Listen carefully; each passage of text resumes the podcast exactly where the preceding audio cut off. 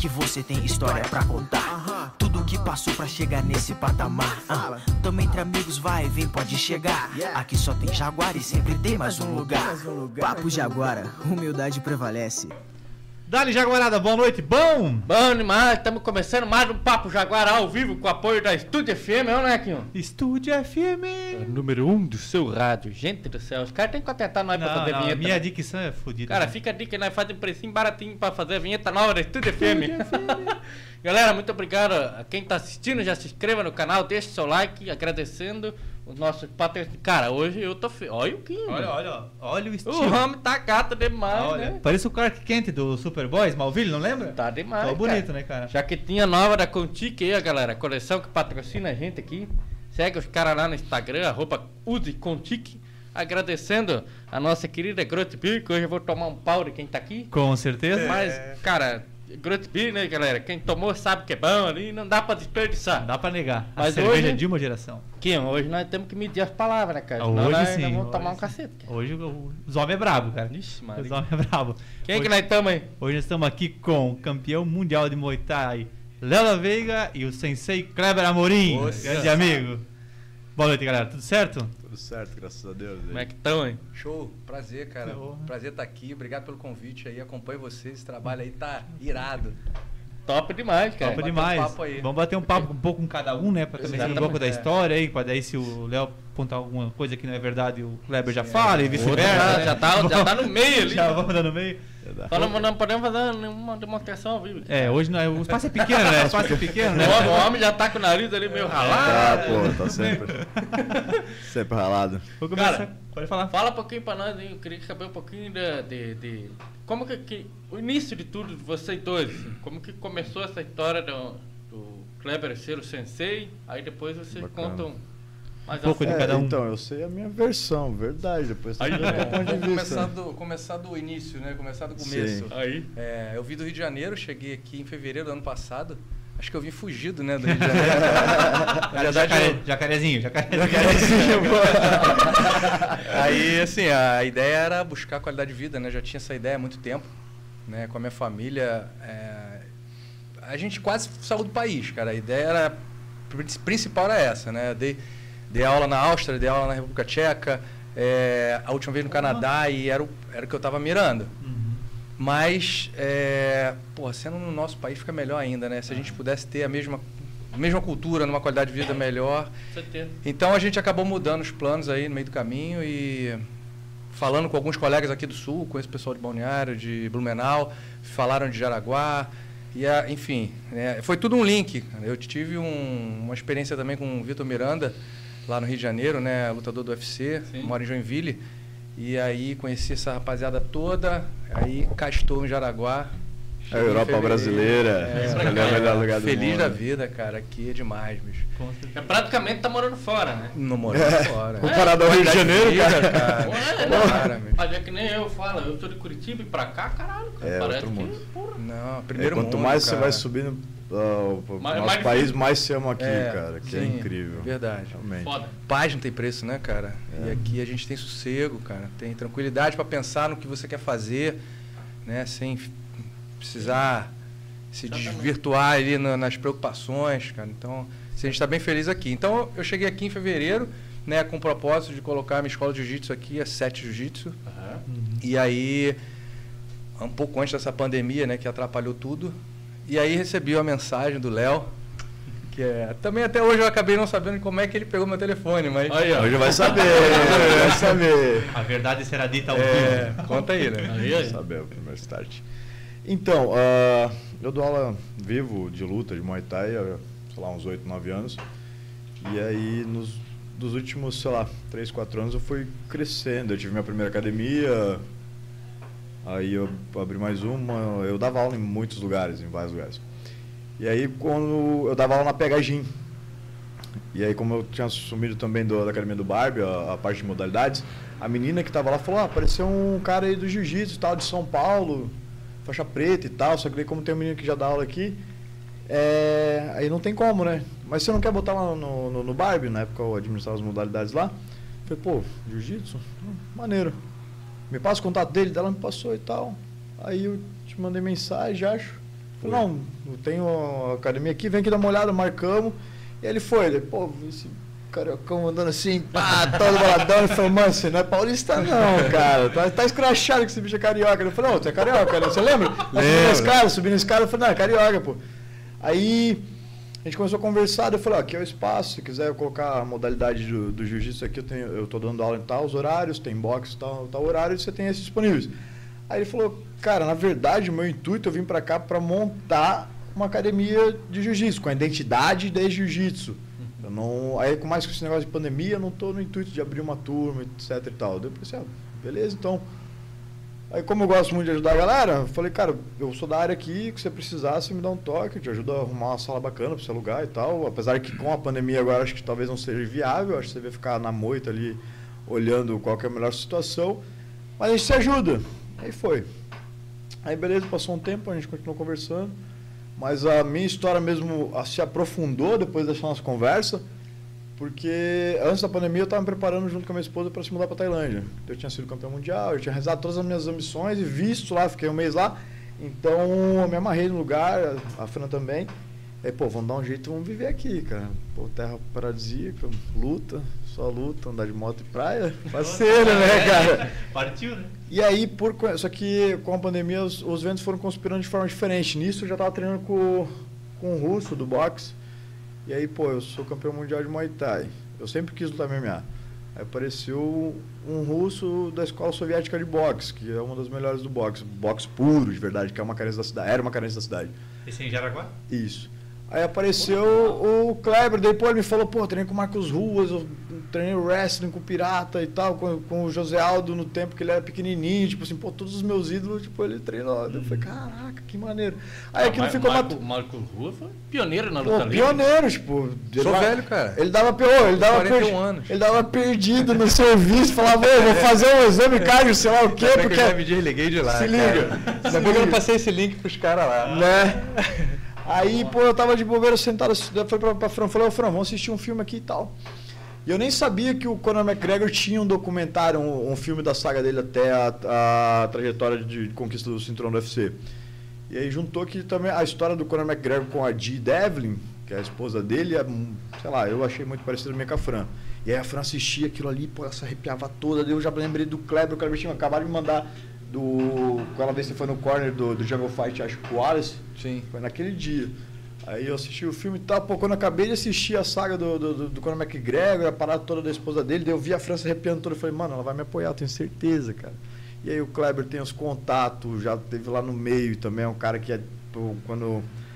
A gente é muito parecido nesse negócio de querer ajudar, assim, receber nada em troca. Daí quando eu acabei de assistir, eu nem tinha mandado mensagem pro Toniolo, eu mandei primeiro pra ti. O Toniolo, meu mentor, é o cara que realizou meu sonho de, de Muay Thai, conquista tudo, Tailândia, WGP, as paradas, tudo grandioso que eu fiz foi graças a ele. Aí eu tinha medo dele não me apoiar, porque, pô, o MMA é um projeto muito grande, já, tô, já tava super consolidado aqui na cidade para arriscar o super certo pro duvidoso. Eu vou mandar pro Cleber. Aí eu acabei de assistir o filme ali pra ele. Cara, eu quero ser campeão mundial do UFC, mano. Você me ajuda? Aí, bora, tô com saudade de sentir essa energia. Então, basicamente, a nossa história começou Sim, um pouquinho antes, mas massa. colou assim, maneiro, foi depois desse dia. E aí a gente foi se aproximando, aí, a gente, aí eu montei o projeto do time da Veiga MMA. Aí eu já chamei o Toniolo, o professor de boxe e o Kleber, a gente fez um show. Aí eu arrumei o preparador físico, nutricionista, fechou o bonde, que ainda tenho, tenho um grupo formado para fazer essa, essa saga aqui na cidade. Hum.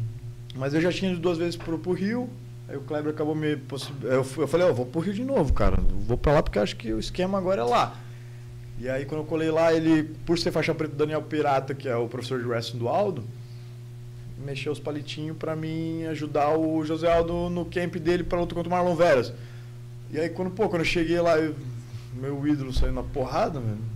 Falei, cara, é aqui. Aí até a Fran falou fala, assim, cara, pá, pá, bater. não, se eu te falar, primeiro lance do sparring, aí o Pirata falou assim, ô, oh, Dedé, tem um campeão mundial de Muay Thai aqui, cara, vamos botar ele pra ajudar o alto, tal, não sei o que, eles viu que eu tava O meio... Dedé Perdeneira, da, da Nova União? Isso, o brabo. Esse é o cara.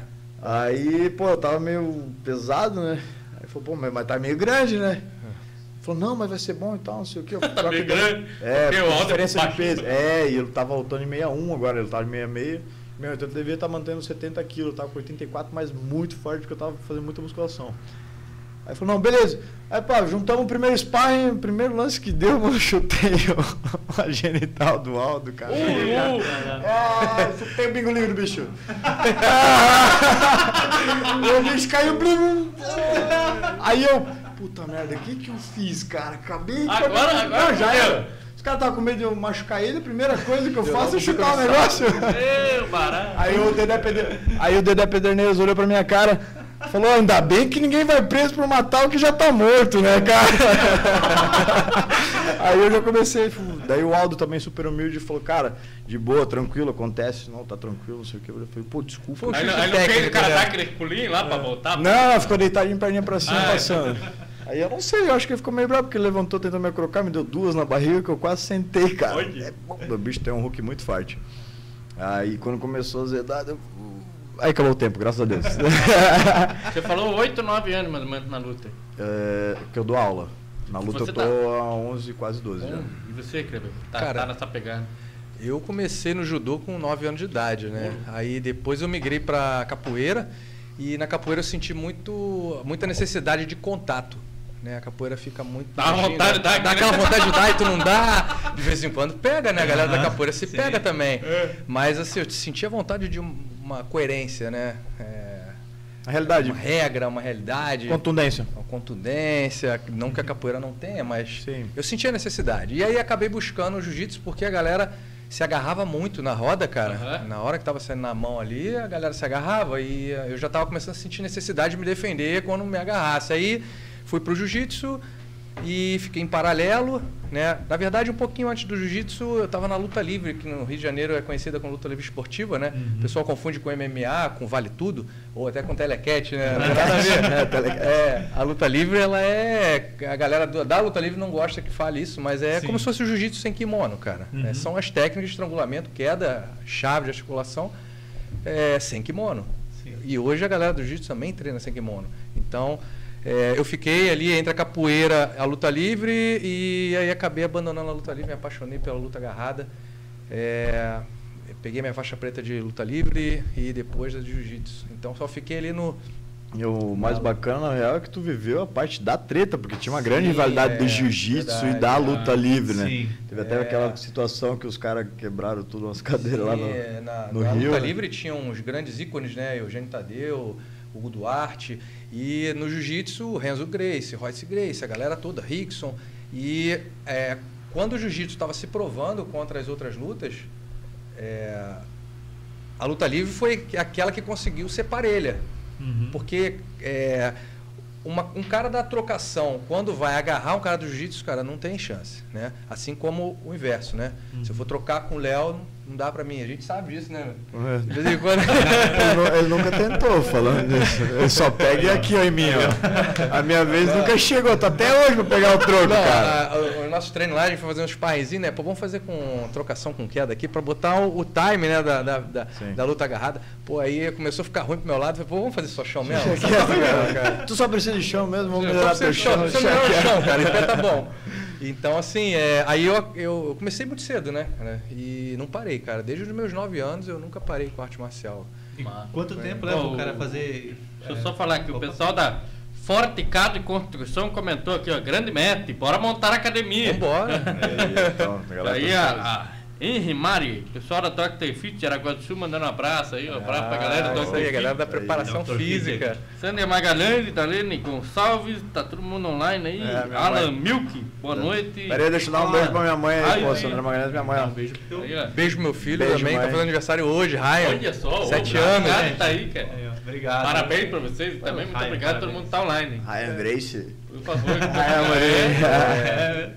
É, Então foi isso, cara. Então, assim, teve essa, essa conexão toda, assim, né, da, da arte marcial pra, na minha vida, cara. E, e o jiu-jitsu pra mim foi muito importante, cara. É, na Sete Jiu-Jitsu eu, eu, eu sinto bastante isso, né? Uma equipe que, que tem uma metodologia é, de transformar, cara, a vida das pessoas. É, é o que a gente quer, né? Impactar positivamente na vida de cada um.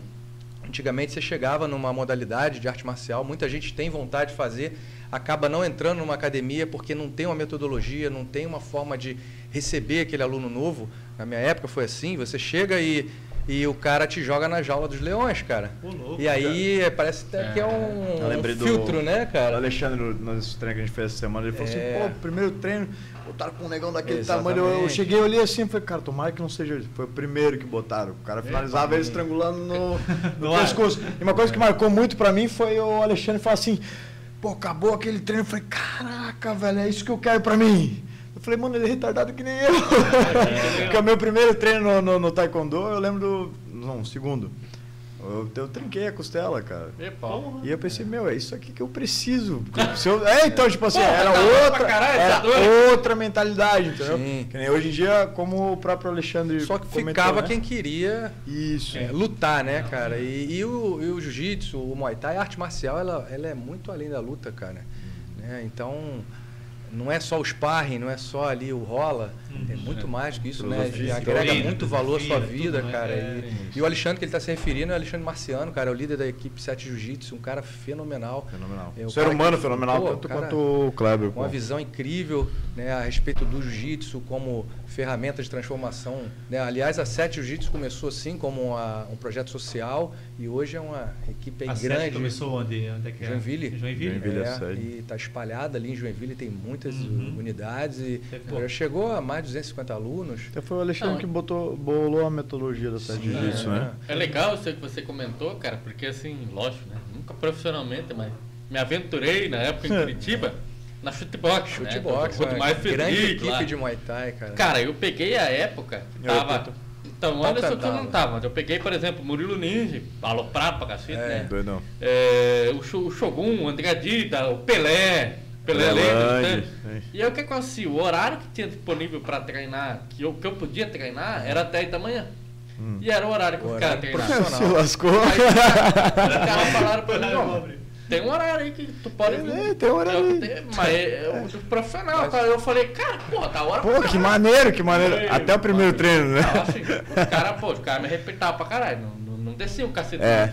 Sabiam o limite, imagina. Mas o limite já era o, o limite suficiente para era- quebrar. era brabo. suficiente pra Imagina. falar, cara, Isso só é o achar Isso é, isso é o massa. Década de 90, anos 2000, Cara, anos eu tava com 2000? 17, eu tô com 33. É, por aí, pô. Tava 17 encostando, virando ali anos 2000, É, mas era o auge do ano, o, kickbox, ano, pô. o ano que eu entrei foi a primeira aposentadoria do Pelelém. Sim. Ele se aposentou no evento do Samurai É, se tu perguntar pro Kleber, sabe tudo isso aí, velho. Aí depois dele voltou Brasília ainda. top tinha, treta que tinha, e pau É. quebrando. Diz Então, que o Vanderlei encheu uma Kombi, cara, e ah, hoje nós vamos entrar na academia aqui, vou quebrar tudo porque os caras estão tirando. Tu lembra daquela Ah, treta? É, o bagulho era do- doido. Do Cristiano Marcelo com o Crazy Rod. Ah. tá, do Pride. Paga, paga, paga, paga, Então, paga. eu lógico, não, não tava lá naquela época, mas ele, é, o Cristiano Marcelo é o treinador de jiu-jitsu na galera. Cara, Sim. era a cada É uma semana alguém tocava naquele assunto.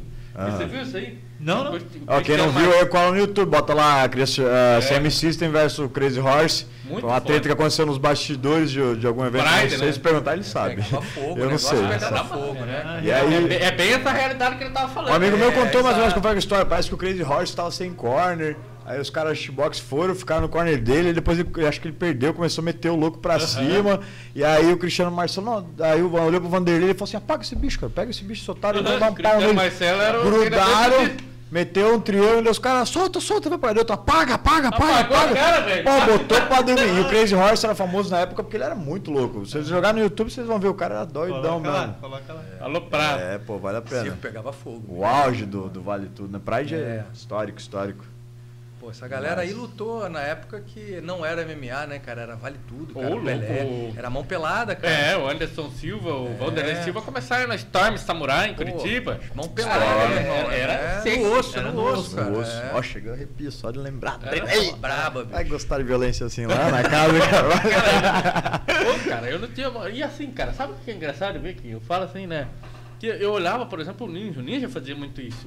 Meu, ou sei lá, quem lá? O, o Tita, pô, o Tita hoje é, é líder da Evolução, Evolução Thai lá. Thai, Pô, ele referência. É forte, mano. Tá muito forte a evolução Cara, pai também, hoje tá- de MMA. Ele, ele tava na cara do Murilo assim, o Murilo fazia assim, ó. Venha, venha, E venha. o venha. cara dando, dando, o cara dando a cara, eu falava, Não, caralho, velho. vamos fazer aqui. Quase que eu falava com ele. É, mostra- é ó, a gente vai fazer uma ilustração real aqui, o Pacu e o Kim aqui. Não dá certo. Quem quer ser o André Didi? Vai, vai ser Tá, tu fica paradinho. Ai, pai, pai, pai, para! Para, pai. É, essa transição do Vale Tudo, Vale Tudo deixou uma marca meio Aí lutou nessa época, né? hein? Quem não sabe, o Kleber também lutou, pô. Ele deixou uma marca Lutou? meio É. ruim pra, pra, pra luta. Vale Tudo depois mudou pro MMA, a galera expandiu. Não pra quem É, luta, mas pra quem aí de fora. Pra, é pra nova geração, né? Exatamente. Pra, pra, é, filosofia da nova é, geração, eu acho né? que não é bem a isso. coisa ficou mais esportiva, né, Exato. cara? Entrou Isso. pro lado do entretenimento, porque nessa época é, até Era guerra. era guerra, cara. Até porque a, a- a década de 90 e os anos 2000 era outra, outra Sim. mentalidade, né? Tipo, a, a galera daquela época nem achava tão violento assim. Acredito É. que tinha aquela, aquela minoria que, que realmente Sim. embaçava com o esporte. Mas hoje é a grande maioria que olha o Vale Tudo e fala, meu Deus, que loucura e tal. não sei o quê." Cara, aquela, época, aquela época era, marca, né, mano? era quase briga de torcida. América Top Team Shootbox. Era, Sim, quase né? não, era. Era, cara. Até era. inclusive a World Strong, que é a equipe que eu represento aqui, ela é filial do da primeira Ednei academia Ped- de Muay Thai, Ednei Pedroso Pedroso, lá, né? A primeira academia de Muay Thai do Brasil, que é a Academia Muay Thai 1. E aí, a- quando eu lutei o Icon, que foi produzido pelo mestre Rafael Cordeiro, até rolou uma cerimônia de homenagem para consagrar mestres e grãos mestres pelo Rodimar Frederico. O único que não era shootbox que estava nessa nessa reunião onde foi consagrado mestre era o mestre Ginei Pedroso, porque tinha essa rivalidade da Academia Muay Thai É. e da Academia Shootbox. E até onde eu sei, o Ednei Pedroso surrou quase todo mundo. Então ele era o único cara que não era shootbox a estar ali recebendo homenagem como grão-mestre. E aí eu tenho muito orgulho de representar o World Strong por ela ter essa linhagem da primeira academia de Muay Thai do Brasil e por- pelo nosso grão-mestre aí ter Sim, essa porra, história aí dentro dos primórdios. Que quem, ah, ficou muito famoso a, a, a shootbox, né? Mas quem conhece a história, ele sabe também que a Muay Thai 1 do Rudimastro do, do, do Rubens Melanto- Melantonino Filho, que é do mestre Nélio Nágio, o propulsor. Faleceu esses E tempos, isso, né? esses dias dele que trouxe o Muay Thai pra cá. Então a nossa linhagem é direta com a primeira escola de Muay Thai, a Muay Thai 1. Sim, se, eu- se, eu- se eu não Curitiba. falando besteira, o Edenei Pedroso, é, na época, foi, pô, ele era faixa preta do, na, junto com o Noguchi, né? Assim. Isso, é, o Noguchi estava lá também. Sabe Essa, prime essa primeira. É, pô, Oi. tô, tô, Ah, que, pô, que o gordinho, mas não é, pô. não é bobo. O pai tem história. Tem história. Tava Respeita. muito, lutava muito, tava Isso, muito, é. lutava muito. Pô, é, imagina. Tem Fica a atletas dica aqui, aí. ó. Fica fazer um projeto Pacu e Lutador? Eu já ia falar, eu ia dar ideia pro Kleber agora. tenho um professor de grappling e um de stretch. Aí, pô. Pacu no MMA. Três pô. meses pra cu no MMA, vamos arrumar uma É, lutinha não. pra ele. Lá no Rio, aí. pesado. Cara, mas era massa, era massa. Pô, era não, você uma vai emagrecer, pô. Você tá no projetinho da Dr. Fit, não tá? Cara, eu tô... Mas é, tô- quantos anos esse esquema aí? Vocês já baixaram o peso, Eu rapaziada? baixei, baixei. Cara, baixando. ô, ô, eu- Epa, esse eu, eu, eu baixei, eu baixei. Eu Eu quero meu baixei patrulho agora. 300 Deixa eu gramas. falar um negócio. Não, baixei mais, baixei mais. baixou, baixou. É, mas é muito intenso Mas que sabe treina o que é Dr. mais legal Fit, de né? tudo, cara? Que nem a minha esposa velha ela fala assim, nossa, tá com a panturrilha grande. Ah, É. Ô, e o cara grande, o cara, tipo, tava assim, nossa, Não. tá com a panturrilha Ô, grande. É, É, tô mesmo, é isso aí, aí. às vezes você deita na cama assim, né, pra ver TV, né? Eu nem reparei. Já tá mexendo, É, né? Já Já, tá já ficando tem uma legal. Já tem uma vida ali, tá? Aquele boi velho, você viu um cachorrinho? Não sei se ele foi por aqui, É, não né? sei se ele foi por ali, mais ou menos desse um tamanho. carro pra mulher, você já faz aquele... Atacar um solzinho já. Primeiro dia da academia, o homem falou, pô, não sei se é academia, mas olha só. Agora tu vai estar meio inchado, Primeiro dia né? Dr. Fit, eu falei, cara, Pô, calma, mas aquele treino calma. da Dr. Fit é Calma, Rogério. Ele mandar um abraço pro Victor, e Victor, ó. Eu, É, cara, o Vitor é o nosso personal lá. Cara, o Victor arrebenta personal lá, ele. cara, nossa, o homem não Tá tem, não tem... Mas- pro relógio, dá é, meia hora, mas é meia hora se intensa, eu tenho, né? digamos assim, um, um preparo específico pra luta, quando eu vou lá, meu Deus do céu. Ô, Eu olho 8h53 e agora ele vai dar uma aliviada, falta É. 7. Falta o cara. Só meia- mais 7 e tal. É só, me- é só meia horinha, mas o cara não, sai que cara parece. sai- Não, daí- aí a gente vai dar o galeto, né? Não. Termina 4 minutos antes. Ele falou, ô galera, parabéns, sobrou 4 minutos, vamos fazer um Vamos desafio. fazer. Não tem jeito, bicho, não É tem por aí. jeito. Não Até pra quem não correr. sabe, galera, acompanha aí que um pouquinho antes do intervalo a gente vai falar. O Kleber é proprietário da Dr. Fit de Araguatu, Dr. que é uma baita de uma academia aí também. Depois ele vai explicar um pouquinho pra você. Então, Como é que funciona? ligado. Beleza. Esquema forte. Deixa eu perguntar pro nosso amigo Manda. Campeão. Tu, tu pode lutar com ele, tu tá É. falando tanto aí de. Não, Muay cara, Thai. eu- sabe de Muay Thai, né? Como é que Eu, le- eu levei É, pra lá os meus cinturões. Ah, tá. É, sim.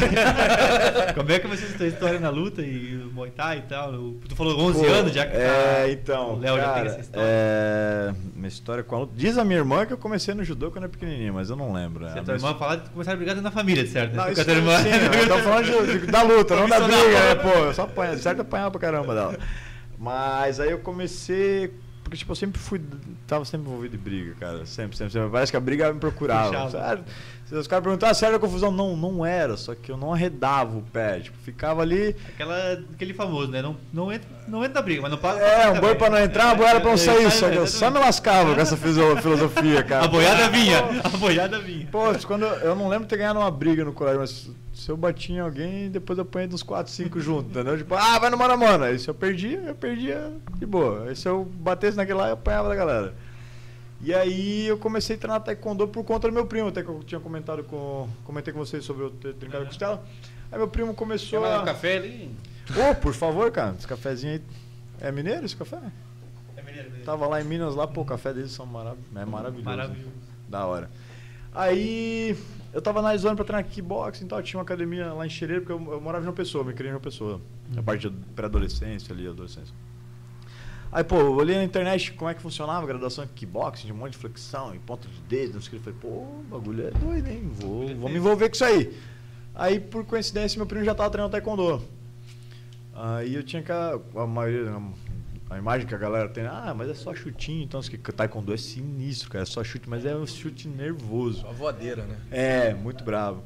Agora com esse negócio de colete eletrônico, é, até diminuiu Mudou um um pouco pouco. a agressividade do esporte. Pô, eu lembro que tinha um, uma TV lá rolando vídeo e, pô, 90, pelo menos 80% era nocaute. Nocaute feio, rodado na cabeça calcanhar. O, o taekwondo é uma arte muito foda.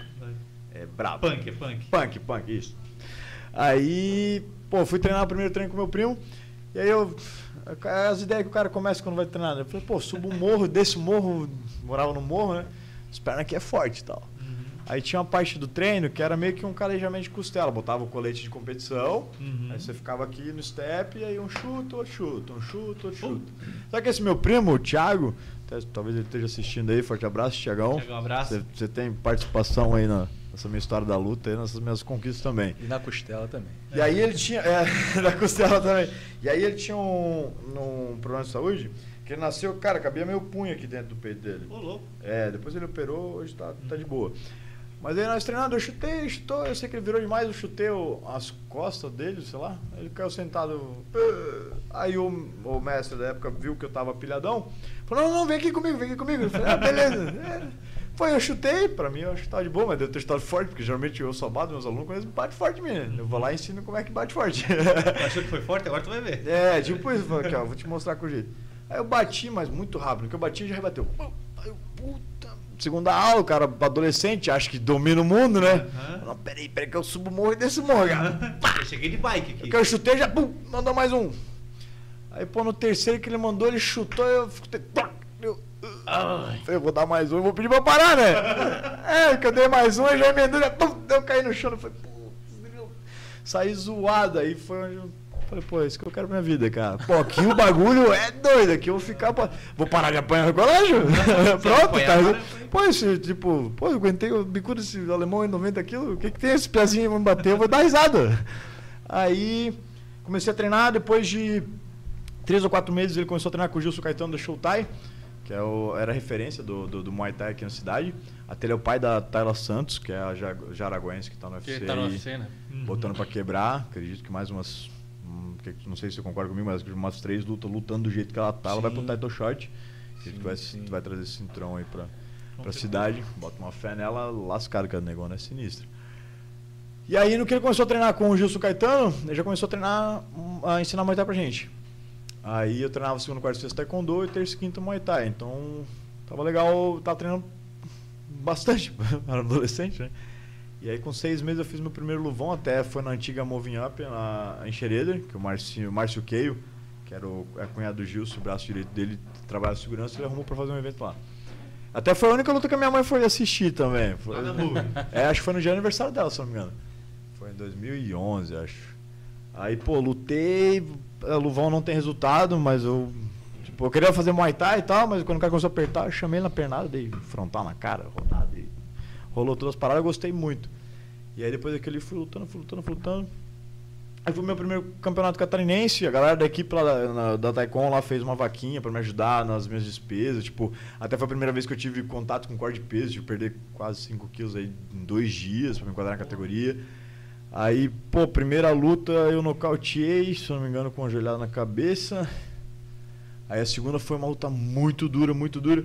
O cara me pegava muito no clinch, o, o Gilson Caetano ele sempre foi um corner muito sinistro.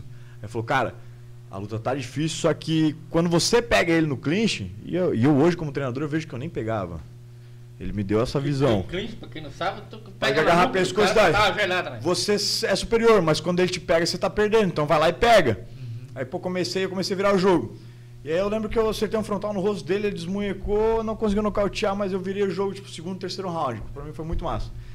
E aí até é engraçado, porque quando acabou a luta, pelo, por eu ter perdido o primeiro round inteiro de clinch, meu, meu pescoço foi pistola. Eu lembro que eu cheguei no, no- na hora do almoço, aí, pô, eu, eu nunca tinha acontecido isso, né? Aí eu fui servir, eu pegava, eu tava assim, ó. Igual aqueles cachorrinhos do Aham, cachorrinho de caminhão, tá? Aí eu fui, eu pegava aqui. Eu falei, pô, o que, que, que tá acontecendo, cara? Aí pô, eu comecei a pensar, pensar, pensar. Aí, pô, só pode ter sido isso, cara. Aí, no- aí já tinha regra que não podia fazer mais que duas lutas no mesmo dia. Aí virou. Eu sei que eu passei o dia inteiro no ginásio assistindo a luta dos caras. Eu queria ficar assim, eu ficava assim, ó. Segurado. Aí eu tinha que assistir assim, ó, tá ligado? Cara, assim, porque eu não conseguia aumentar a cabeça, cara. Aí, pô, virou o dia. Aí tinha uma outra luta, pô, eu fui só a capa da gaita, eu tava zoado e acabei perdendo por decisão. E aí fiquei em quarto lugar no meu primeiro campeonato catarinense. Na época, a federação no qual a gente participava tava no auge. Eu lembro que acho que um ano depois eu, eu ganhei meu primeiro cinturão catarinense. E eu, a minha luta foi a centésima décima quinta, cara. Tipo, começava às 9 horas da manhã. até- Eu lembro que teve um, ah, um desses catarinenses, não sei se foi o primeiro se foi o que eu fiquei, ah, Foi o primeiro, foi esse que eu, tô, que eu, que eu perdi. Pô, dava, deu 11 h 30 meia-noite e não tinha acabado o evento ainda. Teve um evento, teve um, um ano que a gente foi uns dois, três anos a fio. Que, pô, duas horas da manhã tava aquela. Porque tem a sarama, né? Que é a, a música tradicional da luta do Muay Thai, que parece um- uma macumba lá, velho. Mano, né? duas horas da manhã aquilo tocando na cabeça pra esse, meu Deus do céu, eu vou ficar a semana inteira pensando nesse som, cara. Porque foi madrugada dentro e ficava, ficava, ficava. Então, basicamente, começou aí. Aí a primeira experiência que eu tive foi esse campeonato catarinense, tive o apoio da galera lá de Xereder. Eu sou muito grato, porque realmente pra mim foi uma baita surpresa. Até como eu tinha perdido aí 5, 6 quilos em dois dias, que é um processo de desidratação que a gente faz, né, junto com a dieta. Sim. Mano, quando eu bati o peso, eu fui pesar, eu ganhei acho que 8 quilos numa refeição, cara. Eu, caralho. Eu, eu tomei quatro jarras de suco de, de limonada suíça, eu comi umas 10, 20 pizzas, que é errado. Hoje, eu- hoje eu tenho experiência, não se recupera peso com pizza. Pizza é pra comemorar, não é pra recuperar. Comemos um monte de pizza, e aí tomamos um monte de limonada suíça, sabe aquela depressão, né? Mano, é até engraçado, se olhar, você tá todo assim, ó. Tipo a feijoada, né? Depois da feijoada. É, então, Depressão a pós-prato. gangue toda, depressão pós-prato, cara. Por nós, sexta-feira, vem depois do almoço. É, então, é bem assim mesmo. E pau. Amanhã é friozinho. ó. Zoado, zoado. Aí depois disso aí, eu fui, fui lutando, fui lutando, eu já tenho, sei lá, umas 80 lutas de Muay Thai. Aí se eu, se eu for aqui, eu vou ficar a live inteira aqui falando, cara. Eu tenho nove cinturões aí. Teve uma situação que também foi muito engraçada que no outro campeonato catarinense, eu lutei contra o. A primeira luta que eu peguei foi contra o Renato Pajé. Que na época foi quando eu estreiei pro Semi-Pro, né? Que eu tinha lutado amador, esse evento que eu falei pra vocês. Aí tinha o Renato Pajé. E eu lembro do, do Gilson Caetano chegando, tipo, alvoroçado depois que a gente bateu o peso. Quem que vai lutar de 63500? Quem que vai lutar de 63500? Eu, eu sou super tranquilo, super zen. Aí eu falei, ô mestre, eu, quem vai lutar de 63,5 é o Neyton. Aí ele, tipo, já. Eu conheci o mestre como o pau na minha mãe, a gente era muito chegado. Aí ele tava alvoroçado, daqui a pouco ele. Ah, o Neyton? O Neyton? Ah, não, mas o Neyton vai lutar amador.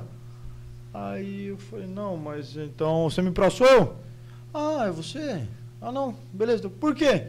Ah, não, não, porque um, um aluno meu lá falou que eu tá com aluno meu, com um ex-aluno meu falou que eu tá com aluno meu e tal. E já ele desbaratinou. Aí tá, beleza. Fui, tava lá comendo melancia, tipo, todo mundo repô- re- repondo peso já de um jeito melhor do que comer pizza. Aí eu escorei assim na grade, aí fiquei olhando o ringue, pô, era muito lindo o, o evento lá em Lages, tipo um ringuezão no meio, ginásio, sei lá, na minha, talvez seja a minha cabeça, né? Parecia que o sol tudo batia lá no meio daquele ringue, assim, ó, pá, coisa mais linda. Eu tava lá, pá, admirando, pensando, pô, amanhã eu vou dar show ali e tal, não sei o quê. Aí a Thalia encostou do meu lado, Dela, é, então, o Léo vai dar um pau no pajézeiro, não sei o que. Mas, pô, tipo, eu era chegado a Taylor, mas ela nunca me deu amor assim. Não, ela falou assim, o Léo vai moer o pajé no clinch, então, não sei o que. Porque eu sempre gostei muito de, lutar clinch porque era alto. Aí eu olhei assim, tipo... Era, baixou um pouco. É. É, não, cresci mais, é verdade. Aí eu olhei assim, tipo, por que, que a Tayla tá aí enchendo minha bola? Ela nunca fez isso, cara. Tipo, tá esquisito, o mestre tava alvoroçado se acalmou. Agora a Tayla se encosta do meu lado e, e vem com esse papo. Beleza. Aí virou o dia, vamos lutar. Aí esse Renato Pajé parecia um índio, tinha uma aura aqui shapeada, mano, um pitbull. E ele tava assim, do outro, eu tava aqui, do outro lado tava o treinador dele e, e o Pajé. Aí ele tava tipo assim pra mim. Andando assim, andando pra lá e pra cá, eu olhando assim, boladão, parecia um pitbull, tá ligado?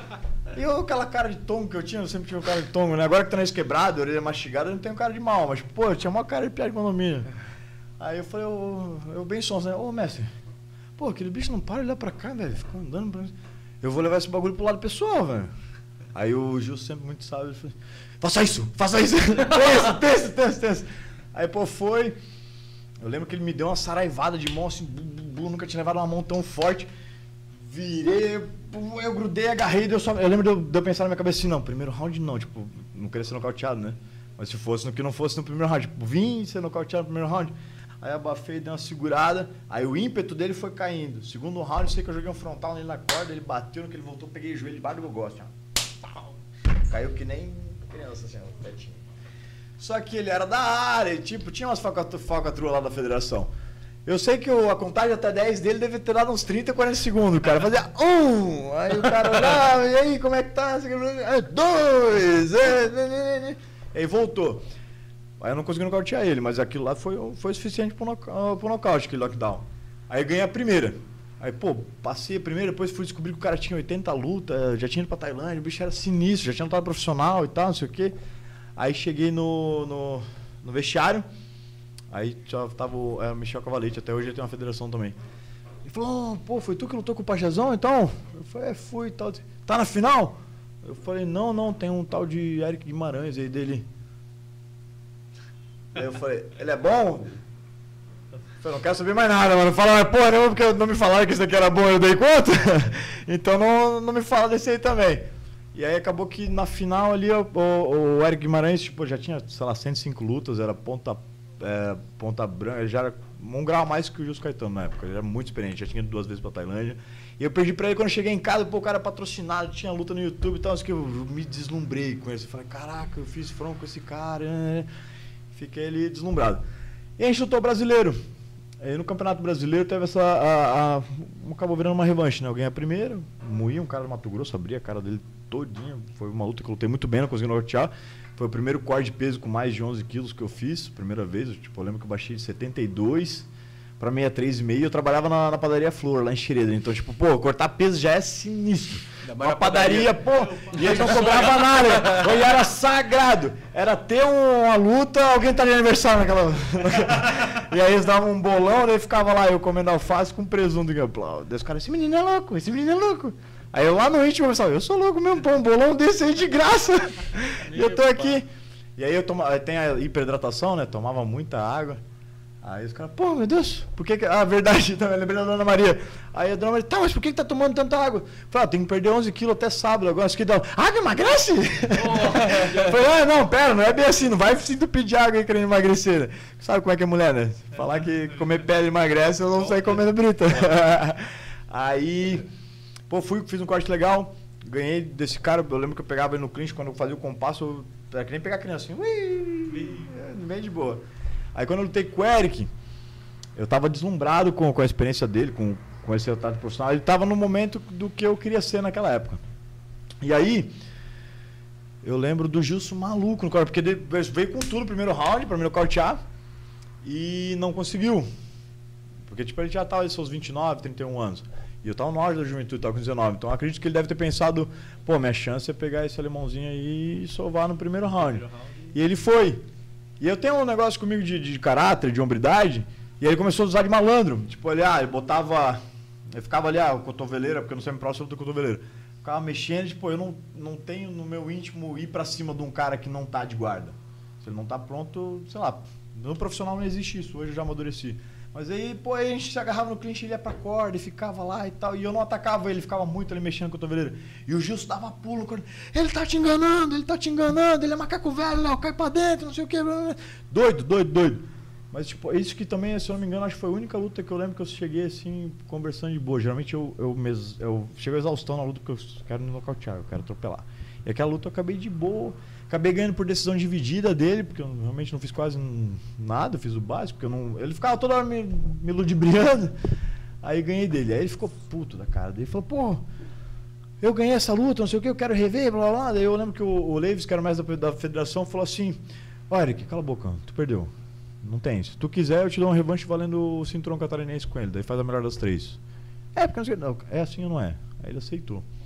E na época, a, a esposa do Gilson, que era a Fran, e eu também era um amador pra caramba.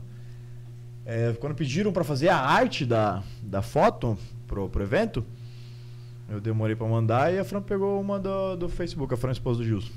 E, pô, eu tava tipo uma cara assim, ó. e o Eric tava assim, ó, pô, porque já é profissional, ele tava. Pá, foto, Aí as apostas, como é que tá foto as, profissional, as as, apostas. as apostas, os alunos dele me esculacharam, cara.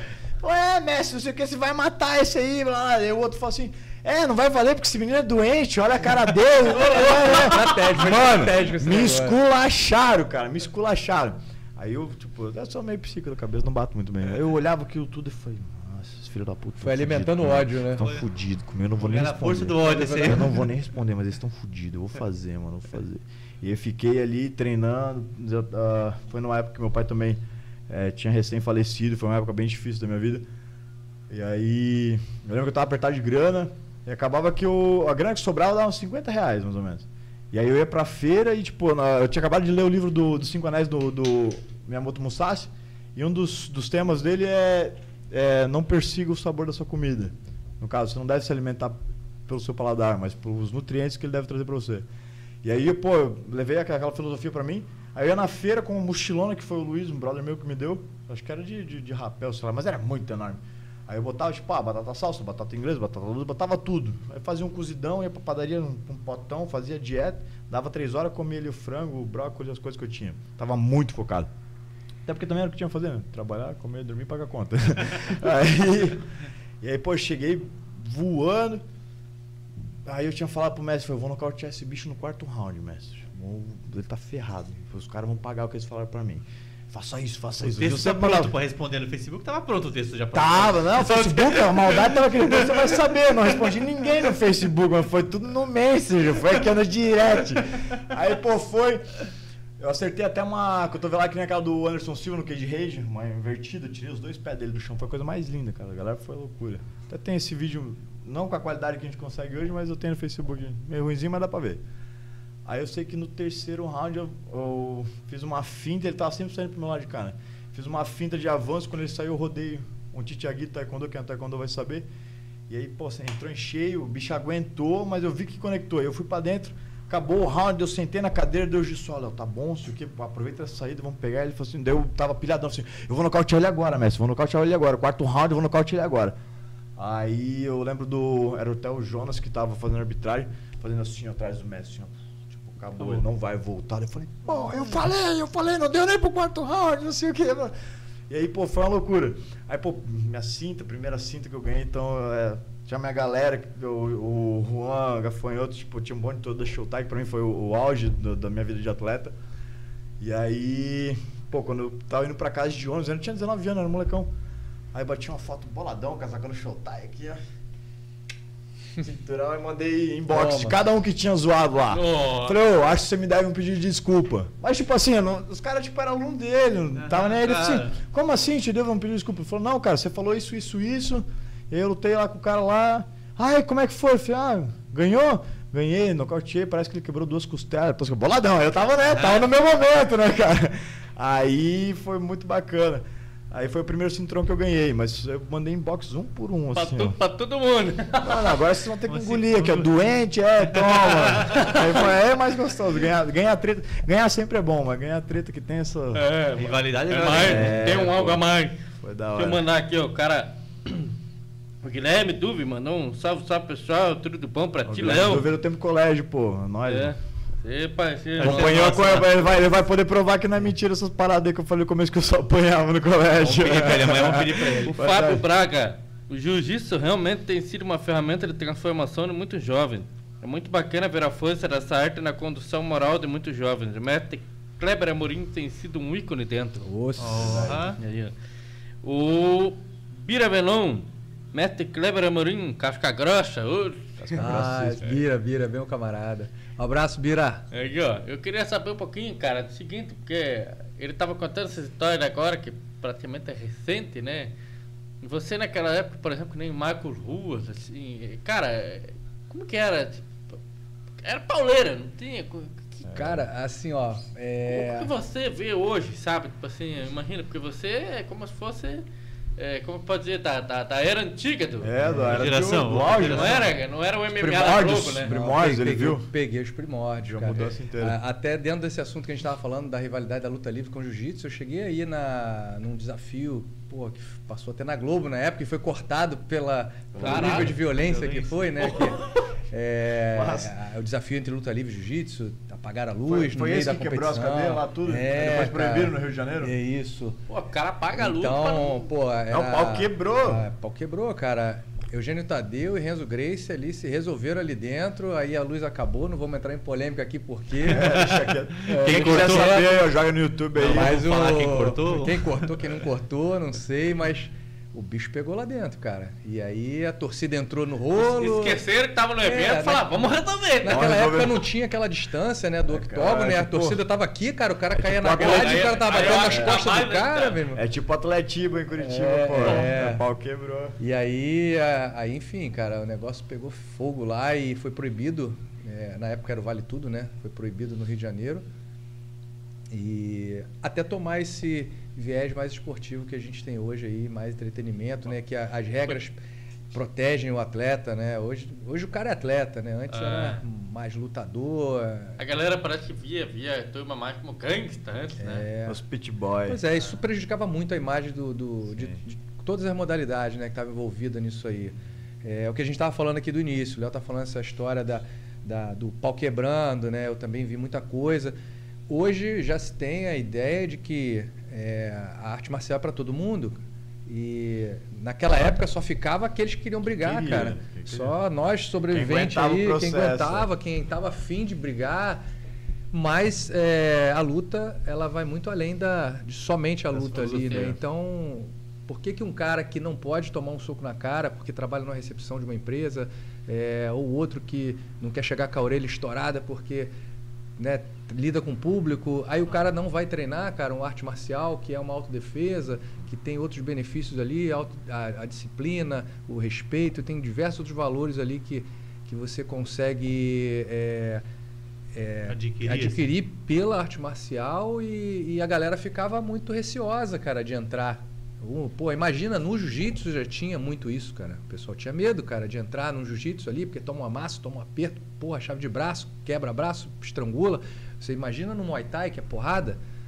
Então, é assim, a gente acredita que é, a escola tem que, tem que ter uma metodologia, tem que ter treino para todo mundo. Tem o treino para o competidor, aquele cara que quer lutar é, profissionalmente ou lutar como amador, tem aquele cara que só quer ir para academia para esparecer, para emagrecer, né? Enfim, a arte marcial tem muito Ah. benefício, cara.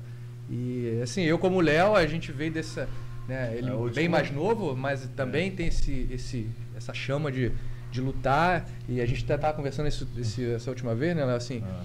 a gente tem essa consciência da, da, da necessidade de uma escola de arte marcial com esse viés, mas a gente também gosta da parte competitiva. Mas aí se separa as coisas, né, Separa cara? as coisas, quem quer, Então, quer. Tem, É. tem que saber dosar. né? Saber dosar, cara. Na verdade, até uh, queria salientar aqui que o que eu mais admiro em você, o que eu mais me orgulho em ser seu aluno, é o fato justamente de você ter uma vivido os toca dois uma- momentos. vai. Aquele momento. Pode falar. Você ter vivido os dois extremos. Bota aqui, coração. Bota aqui o É. coração. Pô, tem que fazer um, um meme depois, hein? É, pô, você viveu os dois extremos. Você pegou o tempo do Vale Tudo, que era muita violência. E eu- o que mais chamou a atenção pra mim desde que eu te conheço, e que me chamou mais atenção pro jiu-jitsu, que eu acredito que tem muito a ver com isso, é, pô, é o s- ó, ele tem um papo muito sereno, cara. Eu sou, tipo, ó, talvez por conta do, do strike, eu sou extremo. um- e, pô, eu ia conversar com ele, ele falava sobre violência e agressividade, tipo assim, pô, é. Como é que é? Então, eu até agreguei isso para as minhas aulas, porque era muito extremo. Tipo Sim. assim, eu, eu sempre tinha a filosofia, tipo, eu ensino Muay Thai, eu não vendo Muay Thai. Mas dá pra ser maleável. Sim, dá pra é. você conseguir fazer os dois. É, entendeu? porque o Muay Thai, assim como o Jiu-Jitsu, como o Karatê, é, é uma arte marcial que tem todas as suas vertentes ali. Não só a de... é, Tem a de autodefesa, mas também tem a disciplina e tem todos os outros... é, os outros pilares, cara, que são importantes. Você não pode desfazer isso. Você está numa turma de 10 alunos, tem três querendo sair na mão, competir, virar profissional, e aí você bota um treino é, voltado para esses três e os demais, né? Mas Então que- ali para aprender, porque gostam da cultura, pô, o Muay Thai tem uma cultura incrível, cara, né? Asiática ali. Então é, é muito mais do que dar soco, dar chute, né? Ou estrangular. É, são muitos valores que a gente adquire ali, cara. Assim, a gente sabe quando entra no, no tatame, no dojo, a emoção que a gente sente, né, cara? Os abraços que a gente recebe, é, os amigos que a gente faz, cara. Cara, pô. as, as amizades feitas no tatame Pô, são cara, eternas. abre muitas portas, né, cara? A galera se respeita muito. Pô, conheço gente de, de todo o Brasil aí, de todo o mundo, cara. Tem amigos, né, devido ao esporte, Devido ao esporte. que proporciona, né? que em algum momento Pô, você se cara. tromba com eles. O, Aham. o, o Kleber sal- salienta muito uma outra frase do, do, do, do sensei que eu leva comigo que é o mundo é pequeno, mas o mundo da luta é menor ainda, cara. Se você não conhece alguém, alguém conhece alguém que te conhece. E aí eu lembro que a primeira vez que eu fui pro Rio foi porque eu tinha lutado com, com um carioca aqui em Pissarros no Campeonato Brasileiro. A gente lutou, ele viramos amigo. Aí quando eu fui lutar o brasileiro de, de, de Muay Thai lá no Rio, eu falei, pô, brother, eu tô indo pro, pra tua terra, vou lutar o Campeonato Brasileiro aí, dá um jeito de, de, de ir lá assistir e tal, pra gente trombar e tal. Aí era tempo de Copa ainda. Ele falou, cara, não vou conseguir porque eu vivo de personal e com essa Copa tá uma loucura. Eu moro no Rio, mas é longe de onde tu vai ficar. Mas se você quiser, eu troco ideia com o Léo Santos, com o Dedé pra você ficar lá. Então, tipo, o cara, dois anos depois de a gente ter lutado, ele viabilizou pra me realizar um sonho, que era estar treinando na Nova União. E aí girou, girou, girou, acabei caindo. ah, Aqui em Jaraguá veio um de lá pra me apresentar, então, tipo, meio que já tava ali tudo interligado que o meu passo, meu destino ia ser a Nova União. Então, isso é muito bacana, todas essas É, alianças eu- que eu a acho luta proporciona. isso, Cara, porque, né, no mundo da luta, né, mas aquela época antes que eu peguei ali, porra, a galera rival pra cacete e tal. Hoje não, Treta, hoje treta. você vê, por exemplo, né, o próprio André, André. Dida, que saiu da, da, da Ah. chute poste, abriu a academia dele, Sim. o Rafael Cordeiro, que era o treinador, vai lá na academia do cara. É. É, é como se fosse tudo, sabe? Sim. Acaba que cai a ficha pra galera que um, um precisa vai do outro. o outro, vai É, puxando o outro. É uma Por grande isso- irmandade, né, É. cara? A arte marcial é isso, cara. Até Uma o termo, irmandade. ó, filosofia, galera. eu era nerdão no tempo do colégio, mas o termo competidor vem do grego que significa evoluir juntos. Então acredito que isso tem a ver com, com a parada. Depois vamos competir o negócio. Que um precisa, é, precisa evoluir. Um precisa do outro. Como é que eu vou fazer um evento se, pô, todas as, as academias da cidade são minhas inimigas? Não fecho com ninguém. Aí eu vou fazer um evento aqui, eu vou chamar quem? É. Hum. Chamar meus inimigos? Não dá. Então, se você se alia em prol do crescimento do esporte, ou vai ficar cada um no seu aí, o, camp... o rei da várzea. Sim. A gente quer ser rei do mundo. E É a arte é marcial, ela é, ela é a, acho que é o esporte mais coletivo que tem, né, cara? É, isso Pô, o Muay Thai precisa de um de um companheiro ali pra pra fazer um sparring. sparring, No jiu-jitsu eu preciso de um, Não tem um companheiro para eu sozinho não faço nada. Então, É. é, cara, E aí tem aquela pegada de marcial é achar um cara que tem mais ou menos a- aquela pegada do lutador que tu vai pegar. Sim, Ah, o sparring, camp, né? termo, é, É. biotipo. a- a- no caso do, do, do camp que eu fiz com o Aldo, ele tá com canhoto e com- por eu ser ambidestro, acabei, os caras, ó, você vai ensaiar mais ou menos o que o cara vai fazer. O cara É. sai, sai trocando de base pelo um corredor. simulado. Até foi assim que eu chutei o bingolingo dele. É. foi sair, trocando de base saindo pelo corredor, saber se eu chutar a costela ou a coxa, fiquei no meio do caminho. É, e aí era assim, por exemplo, na época que eu peguei o, o camping do, do Shogun do UFC 64, que ele ganhou, ele perdeu, aliás, ele perdeu, depois ele ganhou de novo do Lyoto Machida, que ele ganhou o cinturão. Sim. Cara, era muito louco de ver, porque daí chegava um, tempo. um- eh, Era treino aberto, todo mundo treinando Ah. e tal. Chegava um tempo que daí, do meio do tatame, os caras ficavam um panão preto, assim, daí ninguém via mais nada. É, pra ninguém fuçar o treino É, e porque daí pra dentro, vazar a é, informação. Tá fazendo, aí não tá sim. simulando a parada. E foi aí que eu consegui, conheci o, o de Joinville, que você citou. O que- Miranda. Ele, é, ele participou de um treino na época. Conheci o, o Glauber Feitosa, Sim. porra, também. Sim, sim. Cara, era muito macho. Tipo assim, eu terminava meu treino e eu ficava lá. Nossa. é, na Você não admiração. Imagina né, quem ia cara? perder. É. Aí até o dia, cara, porque daí assim, tu começa a fazer aquele negócio, os caras. Tipo, o Shogun era, era pra mim, né, tipo um ídolo, era tão bom quanto, mas ele não era da mídia. Sim. Aí um dia eu sentadão lá, bem louco, aloprado lá, né, cara? Falei, ah, tomar um banho pra ir embora, tá? E sabe como é que é na galera? Academia, a galera tá tomando banho lá, cara, sai, a galera fica peladão ali, né, mano? Ô, louco. Cuidado com o sabonete. louco. Cara, Cuidado um Na minha academia não é assim, não, mano. Um Cara, divide nudismo? Tá? Um dia eu no vestiário lá, tá, pá, daí saiu da banheira de gelo lá, não sei das quantas, tava o Vitor Belfort, tava lá. Caraca. Tá? Aí o cara saiu assim e eu falo, pô, deu aquela parada de cumprimentar o cara, o cara tava ali com o pingolim solto. né? Tu pegou na mão dele? ou- eu, tipo, cumprimenta, né? Cumprimenta, né? Pegou errado aí. Aí eu falei, não, vamos esperar, né, mano? Daí eu falei, opa, eu falei, eu quero fazer uma foto com você. né? Ô, brother, bota uma cueca aí que eu quero tirar foto. Olhando bem pra cima, né? Quero fazer uma foto com você. Olhando. selfie daqui pra cima. Aí quando o cara saiu, tá, daí virou piada, porque daí eu cheguei em casa, daí, é, falei pra minha mãe lá, eu falei, caralho, mãe, você lembra da feiticeira lá? Ah, falei, você lembra da feiticeira lá tal? Eu falei, Conheci o pai dela. Ela, eu vi o marido dela, aí É, viu o cara pelado, hein? Não é pra qualquer um. E ela, e, e aí, merece ela? Falei, não, não. ó, Não, pera merece ela. Não reparei, mãe.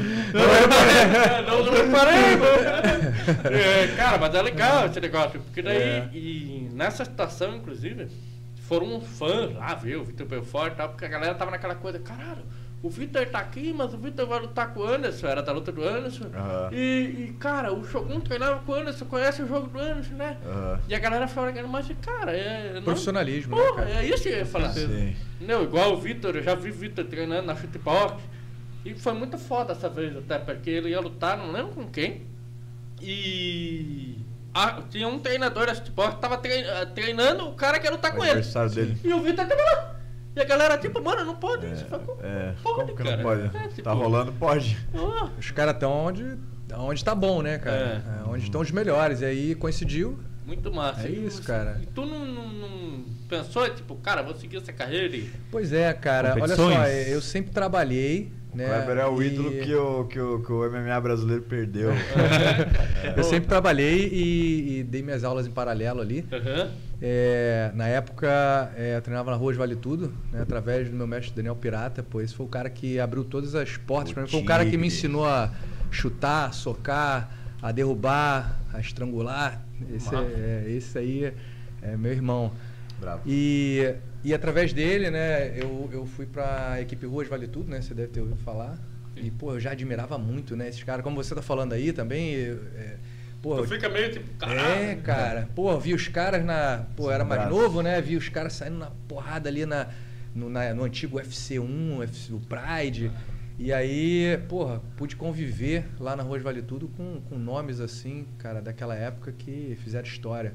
Marco Ruas, subir naquelas escadas assim, né? Pra. Falar, cara, o bicho é grande, cara. É. É, Braga, é, Babalu, todo mundo. E o Zé Aldo também Porra, tava nessa Babalu, fica época. grosso pra caralho. É, Babalu, galera, galera forte demais ali. E José Aldo também estava ali, mas ainda não, não, não, não tinha galgado, né?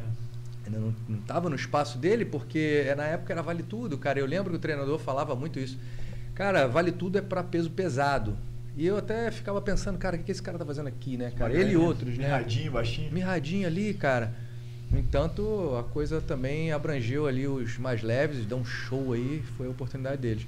Mas então, assim, eu sempre tive muita segurança no meu trabalho, né? Porque eu via a galera na academia ali, sair na porrada, se machucava, ia para o hospital público, cara, uma dificuldade, cara. É, eu não tinha um salário bom, mas eu tinha uma estabilidade. Todo mês eu tava com meu dinheiro na conta, enquanto o cara ali tava tendo que lutar para ganhar o dinheiro dele. Né? E aí eu tava com outra cabeça. Eu tava levando os dois em paralelo, né? Cheguei a lutar o MMA também, mas foi só por realização e saí fora. Mas já era de Mas luva sempre e tal, participei. É, de luva, é. Mas eu sempre participei, É, assim. Só luva. E assim, sempre tive no, no- envolvido no camp da galera, porque isso pra mim é, é uma chama, né, cara? Então, assim, quando chegou o Léo, por exemplo, pra mim, é dentro dessa, dessa visão que eu, que eu tenho, né, de, de escola de jiu-jitsu, é, é, eu poder destacar um pouquinho pra, porra, entrar num, num- numa vertente mais profissional, que é o caso dele, que é mais lutador mesmo do que é, só um praticante ali, pô, pra mim é realização, né, cara? Então, Cara, sempre é, tive é, no meio é dessa muito, galera. muito massa isso. E é legal, cara, porque assim, é, até depois que passa a luta do cara, tu pode falar, né? Não problema. É. Igual na época do. Eu, eu vejo que parece que nem você falou, você fazia o camping. Mas eu acho que é a parte mais difícil. É, Porque o cara apanha pra caralho, velho. Parece que Não, o cara apanha mais do que luta- nós. a luta Lutar é maravilha, cara. Lutar é É. o céu. O cara apanha mais do que nós. Você aguenta todo o 90% do, do- do- da tristeza.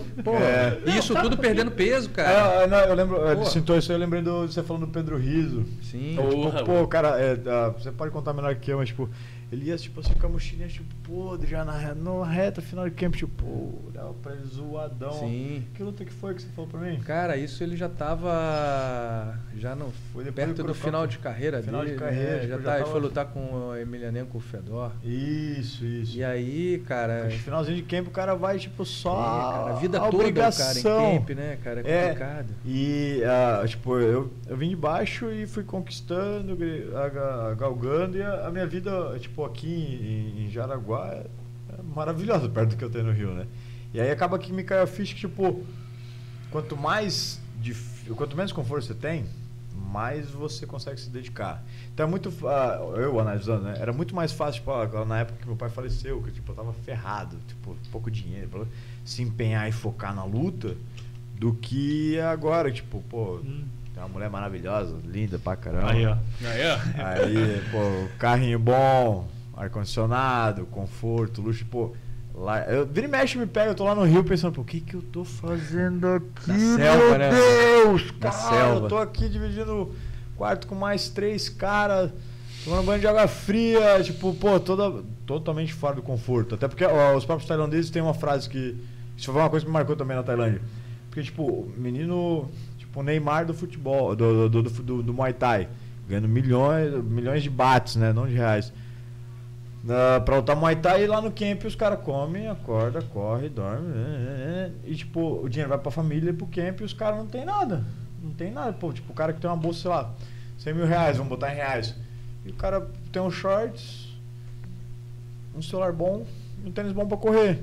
Aí depois me cai a ficha, tipo assim, basicamente também só precisa disso. Pô, ele treina segunda a sábado, cara. Quem treina segunda a sábado não quer fazer nada no domingo, quer deitar e dormir. Tipo, É. Então ele não precisa de mais do que isso. Recuperação. É, porque sabe que segunda-feira o pau quebra. tipo, não O tem. burrão que segura. Então, ah, e o conforto deixa a gente preguiçoso. Tipo, pô, por que eu vou sair correr se eu posso ficar aqui no ar-condicionado aqui, ó, pau, de boa, tomar, vou comer bem e tal.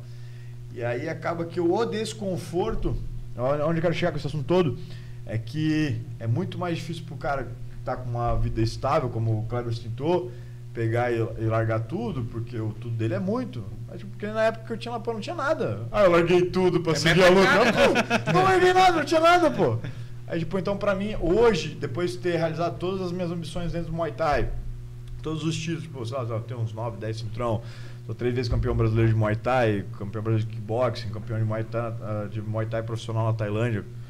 Tipo, nessa última viagem mesmo eu realizei todos os meus sonhos. Então, tipo, com certeza hoje foi muito mais difícil eu largar tudo para ir para o Rio de Janeiro, viver o sonho lá e começar do zero, porque o MMA, embora eu seja ah, super rodado no Muay Thai, MMA eu tô engatinhando. E a realidade bate forte na cara quando você chega no, no- numa equipe do, do nível da Nova União. Tipo, pô, Você é, você é rodado só no Muay Thai. é. Só, é rodado só Muay Só, Thai. 80. Nas outras paradas, né? Vou rodar um pouquinho lá. Malandrinho esse pacote, né, cara? Ele botou o pé atrás, né? Te liga, hein? Fica querendo passar os pra cá, vai ficar assim na rodinha. É, te aligera. eu não vou te defender. É, não, eu tô O cara só foi mexendo no caminho aqui pra saber pra fazer a brincadeirinha. como diz os caras. Ó o cara aí. ó. Se ele for tá pra cima, eu ajudo ele. eu vou pra Aquele, ele. aquele, eu gosto de me aliar com o time que tá ganhando, né? Eu seguro. Já seguro. convido o cara pra então. fazer podcast. Não, claro. Então, basicamente é isso aí, cara. Tipo, o, o desconforto, o conforto deixa a gente preguiçoso. Então, hoje eu, eu abri mão de, do- de uma vida super tranquila aqui no Rio pra viver um desconforto ah, aqui no Rio. Ó, eu tô achando que eu sou carioca, né? É, aqui em Jaraguá pra viver o desconforto lá, porque eu sei que aquilo vai agregar pro meu crescimento. Que é só uma, Claro. fa- uma fase, uma etapa como aquela fase do, de 2011, 2000 2013, que meu pai faleceu. E aí eu tive que hum, virar e correr atrás. E ali foi o maior crescimento do- da minha vida profissional. E, e, como eu digo, o Muay Thai me deu tudo que eu tenho hoje. Tudo, tudo, tudo, tudo na academia, meu, meu carro, tudo. Então, acaba que ah, o desconforto te ajuda a crescer nesse Deixa esporte. eu te perguntar uma coisa que tu tava falando agora da Tailândia, eu nem me lembrei. No tempo que tu ficou lá, tu teve a oportunidade de ver o cara treinando ou treinar com o Pacau lá? Não, o Bocal foi o único que eu não conheci, cara. Diz que esses caras é lenda, né? Cão, É, O cara? cara, o cara vai, vai ter vídeo de divulgação da luta do cara. Aham. Aqui nós brasileiros tá chutando saco de pancada. Lá cara tá chutando uma heavy. Quebra a bananeira. Aham, é. É. O Dida mesmo da evolução tá, tá com uma luta mais cara que o Boacá. O Boacá vai ter a revanche agora. Já lutaram, né? Uma ou duas Já vezes. lutaram, aham, o Bacal chegou a dar um knockdown no. Ó, o Dida chegou a dar um É. knockdown no Bacal, chegou perto. Porque o, o Dida, tipo assim, não posso estar falando besteira, né? A galera fala que no, no Muay Thai, assim, ele é um dos principais treinadores hoje, tal, tá, tá, é, dá pra dizer que sim, no Brasil sim. É uma. Ele, aí vai a cara completo. luta, aí fizeram um videozinho de divulgação, tá? Aí o Dida lá, sinistrão, né, mano? A galera pá, pá, pá, pá, pá, pá, e tal, não sei o que. Aí mostraram o vídeo do cara. Raiz, Fundão de raiz. terra, não sei das quantas, bagulhinho aqui, aquele, eu não lembro o nome agora. Aqui é, bom pra. Jack, aqui é o quê? call. E aqui é pra Jack, né? Tragédia. Jack. Bicho, esse cara é lutador, rapaz. Né? Sabe Aí, tudo. esse o O caramba. cara, cara, uma árvore, o cara. Pá, Com pá, três chutes. pá, na árvore assim, virava. E eu falava, caralho, mano. É, o Bocal eu não conheci não. Eu conheci o Sainchai, aquele baixinho que, que surra cara Sim, 10, sim. 10 kg pesado que ele, que, que tem ó, até o Sainchai Kick, que é bota uma mão no chão e bate, que na capoeira eu conheço como bico de papagaio. Eu conheci, eh, nas duas viagens que eu fui pra Tailândia, eu vi ele. A primeira foi, foi mais mais emocionante pra mim, porque eu tava com, com o William Mozinho em Bangkok, a gente tava buscando ali umas luvas, umas coisas pra trazer no Brasil pra vender, né? Da Porque, Fartex. tipo, é, Fartex ou, é, ou Yocal, a Top King, Twins também. E aí, pô, tava naquela. Pô, procurando um Wi-Fi. Aí, pô, eu olhei, vou ver nesse, Wi-Fi, se- né, nesse café aqui se tem um Wi-Fi aberto. Pô, daqui a pouco eu olhei assim, um testão, porque o Sunshine tem uma testa com marquise, né? Fala sério, vai ser.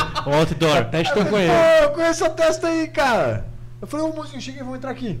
Aí poder tava ali com, com a menina super tímida, tipo, eu, eu- o, o, o William não falava inglês, eu já arranhava um, inglesinho. Depois de, pô, 15 dias na Tailândia, quem arranha inglês sai fluente.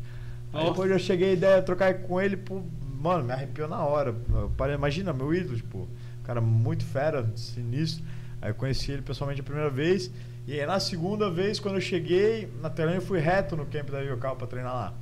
E ele tava se preparando pra lutar em Abu Dhabi, se não me engano. Aí ele tava lá também, treinei com ele.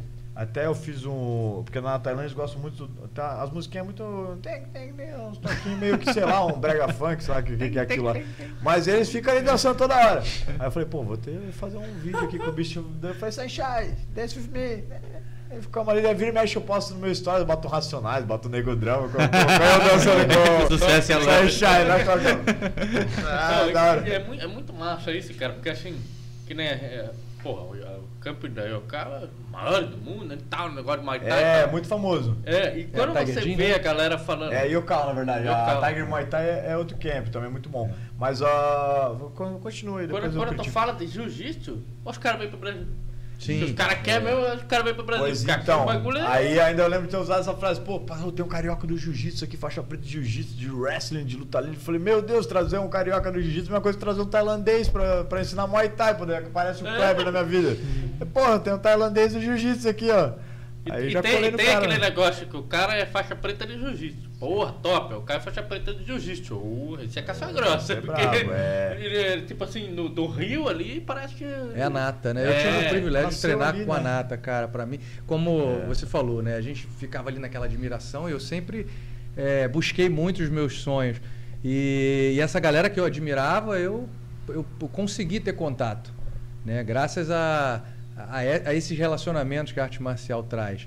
Você tá falando até da história lá de, do Ruas Vale Tudo, né? Que eu Aham. tava no trabalho, de vez em quando o Léo já me entregou aqui, de vez em quando eu saía do trabalho. Eu né, tinha cara? perdido Peraí que eu fazer um. Eu falava que ia fazer um, um, um teste de esteira, né? Que É. porra, volta, volta toma, de banho tomado, né? Pô, então o cara ia achar que eu tava no motel, né? Meu? Então eu vou fazer um teste de esteira ali, meu. Vou fazer um teste de esteira ali. E era perto Chegava do trabalho. cansado. Eu Chegava cansado. Uma vez eu cheguei ralado, ele falou, é, mas tá com o nariz ralado? Eu falei, mas foi de ontem, cara. Caí na Tava- esteira. Passou, Caí na esteira. passou a tampa. Não, não tá. Pô, como você não viu? Tava roxo aqui, pô.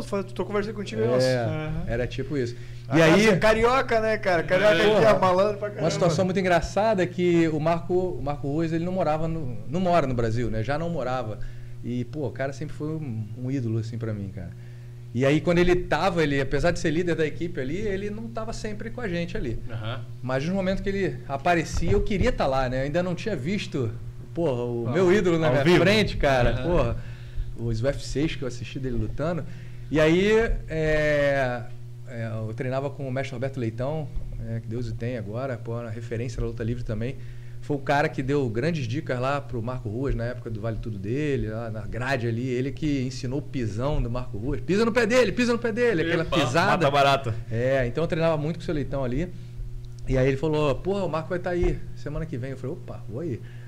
Aí, saí do trabalho, né? Eu vou fazer um teste de esteira ali, velho. Então, aí fui lá, fui lá dar um treino e aí esperando ele chegar, né? Tava treinando já. Aí ele chegou assim, subindo a escada, parece um filme, né, cara? O cara chegando. É o que o Léo tá falando aqui, né, cara? É. Você vê o, o ídolo na tua frente Pô, ali, a arrepia, primeira vez que eu cara. vi o Josiado. É. Pô, Mano. você lembra da luta do cara, cara? É assim, é, é uma admiração muito grande, né? E aí ele chegou lá e muito simpático falou com todo mundo e tal. Aí eu, porra, apertar a mão dele assim, finge que. Né, Tava treinando de boa, tava aqui já tem. É, mas, pô, tá assim, cara, que isso, meu, esse cara bate muito. E aí tá, ele tá treinando ali, aí o, pô, seu Leitão vai e me prega uma. Eu sem graça, né? Que, até, até de pedir pra tirar uma foto. É. Aí o seu Leitão chegou assim pra ele e falou, ô Marco, ô, dá um treino com o Kleber aqui, porque Meu, ele saiu do trabalho imagina. aqui só pra te ver, cara. Meu pau, cara, bicho, entregou fiquei- ouro. Fiquei todo vermelho, mas, pô, pô, é verdade, cara. E consegui superar ali, né? E aí ainda realizei ali minha, meu desejo de estar Puta que treinando com o ídolo, cara. Porra, o cara. Então eu tive o privilégio assim, de treinar com a galera, tanto da, da- do antigo Vale Tudo, né? Quanto a galera do, do, do Jiu-Jitsu, né? A galera Muito nata foda. do Jiu-Jitsu, assim, sempre procurei evoluir, cara. Então, a gente procura estar com os melhores, né? Então, se quer ser leão, ande com os leões, né? Exatamente. certeza. E aí, buscava os melhores treinos, sempre foi E essa dessa linha. Pra mim, sempre foi muito realizador fazer isso. caminhada pra faixa preta, quanto tempo mais ou menos leva, tu levou? Bom, cara, da, na luta livre eu levei quase uns 10 anos.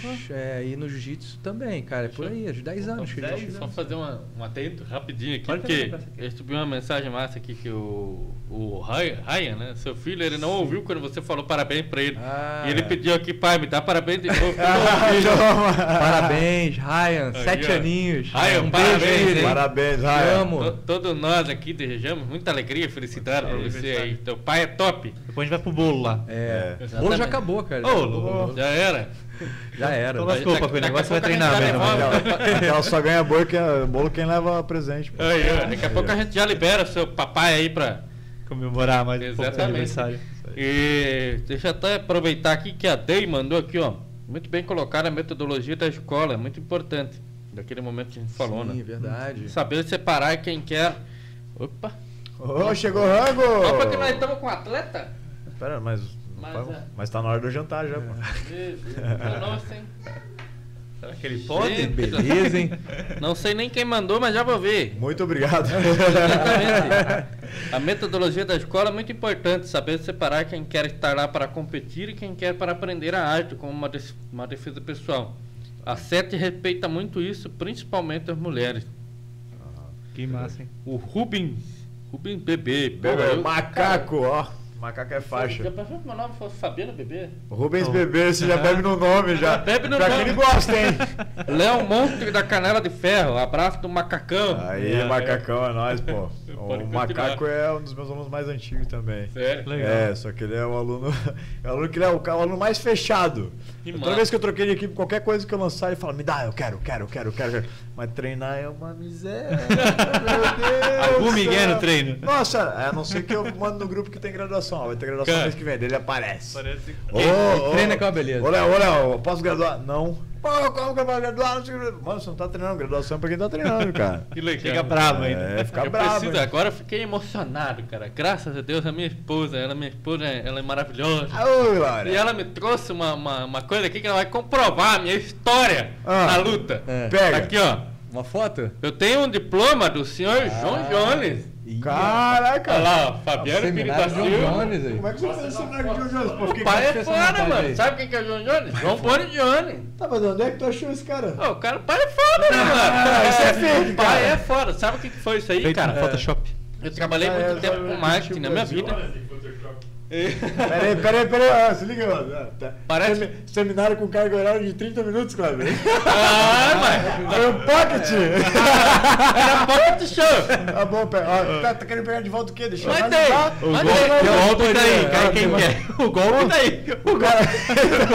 Mas tem. Pra? Pra cima de mim não, né, brother? Por favor, minha esposa, traga o Traz diploma o original, ao vivo. Ah, Não, É. beleza, pô. Eu acredito. 2004, 26 de maio de Exatamente, eu, que- eu quero o diploma na minha mão aqui, por Aquele, gentileza. me quatro deu, me deu. Foi me deu uma cara. pontinha de inveja de ti agora, hein? Aqui, ó. Você Tá? conheceu ele pessoalmente, então? Pessoalmente, tirei Ah, foto, é brabo. tudo. Sabe o que É foi? brabo, cara. Ele tá escondido atrás desse microfone. Você aí. podia me ajudar no meu. ô, você podia me ajudar no meu camp sendo meu sparring, né, É, cara? Já Cara, é mas tamo bruto. junto. Cara, sabe o que foi isso aí? Eu trabalhava muito tempo, trabalhei muito tempo com marketing na minha vida. E quando a academia Trudal do Brasil veio pra cá, eles, Trudal. abri- Trudal, eles abriram a primeira academia em Curitiba. E aí eles me chamaram pra fazer toda a academia. Throwdown. Cara, e quem assumiu a Trudal lá em Curitiba foi o Daniel Abdu e o Renato Rata. Que Aham. hoje o Abdu é da Fight Clan e o Rata é Sim, da... sim, sim, sim. Tá com, é, É um grande nome em é, é Curitiba, treinador o- e noivo da Ariane Lip, Lipski, pra quem não sabe lá, né? Tá no UFC. Eu não sei, não. Aí, cara, eles chamaram pra fazer, papapá ali e tal. E, cara, eu fazendo toda a academia, adesivando, mano, e aquela É, cara, é o lançamento do bagulho foi É, top, bom, só mano. veio uma renca. E aí os caras chegaram e falaram, e eles sabiam que eu era da luta? Porque era da luta. Porque tu tinha shape de lutador, né? cara, lutador, tudo. eu tava lá, é, Tava né? no meio, Tava- tava, É. tava apanhando. O É, tava apanhando. O Abdu chegou um dia e falou assim pra mim, mano, tu gosta pra caralho essa porra aí e tal, não sei das coisas? Né? Eu falei, pô, cara, eu Mano, tu conta pra caralho. Aí ele falou assim, mano, vamos fazer o seguinte então. No lançamento da Trudal aí, vai ter uns caras fora tal, e vai estar o João Jones. Eu falei, meu, Meu pau, Ele falou assim, imagina. mas é seminário fechado. Vai estar só, né, a galera do, da luta mesmo e tal. Fala, eu sou Você da luta. vir? Tá me eu tirando? falei, caralho, mano. Como Imagina. Pergunta idiota, Porra. né? E ele falou assim, tá bem, mano. Vou, vou dar uma pulseirinha e tal, não sei o. Daí eu vim, foi mais ou menos a pegada que você falou do Michael Rua ali. Porque daí eu fui. Porra, e imagina. eu era o único que tava com caída retardada ali no jogo. Ah. Toda a galera era da luta. Sim. E aí o Abdul foi lá e falou assim, né? Falou lá com Porra. o cara lá, falou, ô, Jojo lá.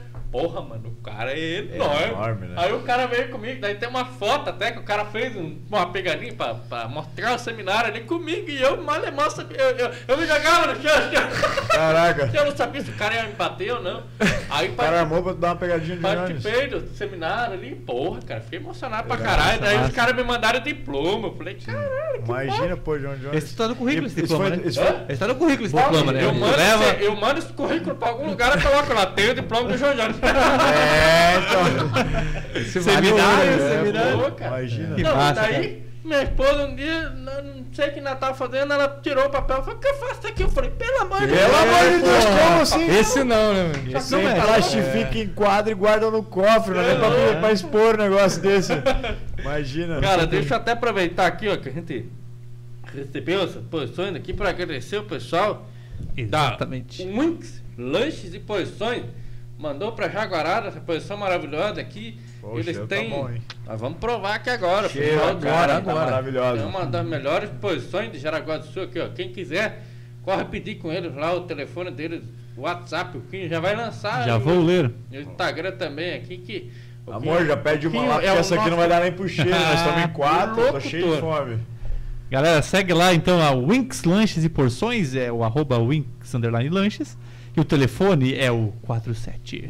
Nossa, Nove. Cara, o cara tem uma voz. Voz de Tu- telesexo. Tu já cara. fez bico em telesexo, mano. Fala sério. É, 145 tem aquela linha cruzada. Agora, agora, agora começou. 47 47. 99218 92, 4546. 45. Aí, ó. Olha só. 99218 4546. Pede lá, segue o Instagram. É isso Os aí. caras entregam em casa e é top. Valeu. Manda Uma das melhores porções. Já aproveita aqui, ó. vou- vamos fazer um intervalo de dois minutinhos rapidão aqui, que o pai tá bebendo, tá Só difícil. pra nós comer o negócio aqui. Lembrando que dia 10 de junho teremos o Sacramento no nosso programa, que é o prefeito. Terça-feira, dia 18, temos o querido Irineu Nicoletti. Terça-feira, Lindeu Nicolette. um Cola aí que comediantes do Brasil. eu aí. quero contar aquela piada sem graça pra ele ver se ele vai gostar. Vamos hein? ver, vai ter competição. Não, O Quinho e o. Eu quero ver as tuas piadas sem Não, graça. não olha. Eu tenho um monte de piadas não sem olha, graça. então, hoje vamos Não, diferente. ser Quem vai contar sem graça hoje vai ser o Léo. então. Vai ser. Galera, segura aí, Só um minutinho. Valeu.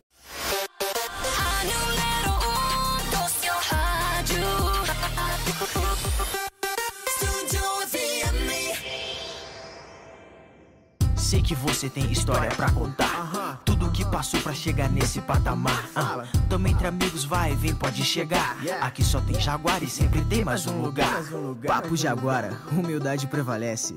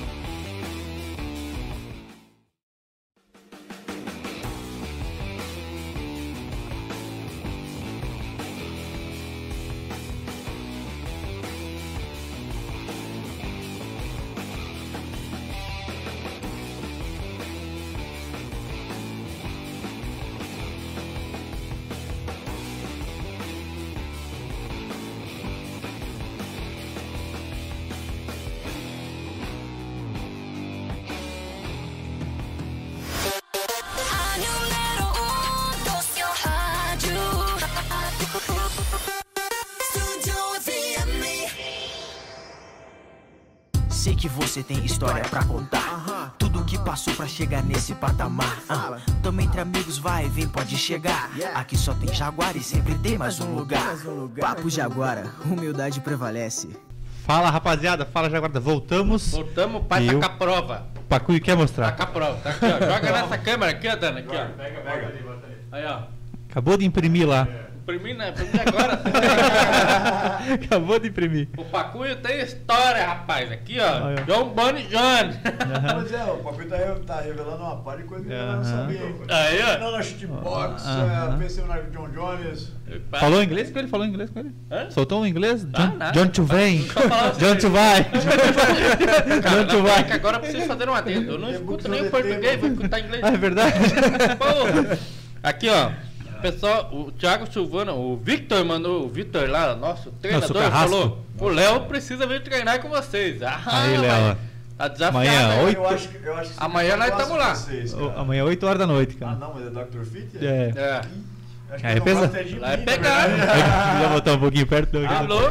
Esse. Victor aí, bicho é marrento, é bom? Me chama. O Thiago Silvano mandou mensagem aí. O- hã? Thiago Silvano mandou mensagem aí. Aqui, ó. Ti- Thiago Silvano mandou mensagem, já vou ler. Eu só vou dar uma. Aqui, o Elvira. Um salve, o Michael Jean, grande parceiro, salve. Vanessa Pieri, alô Clebão, Magé Online.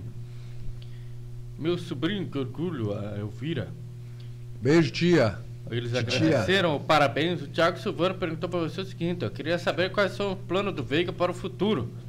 Visto que agora está treinando com o eterno campeão José Aldo. Algum campeonato de MMA em vista? Tamo junto, cru. Ah, Então, tamo junto, meu querido Nakumai. Então, já me perguntaram se qual era o meu plano de carreira.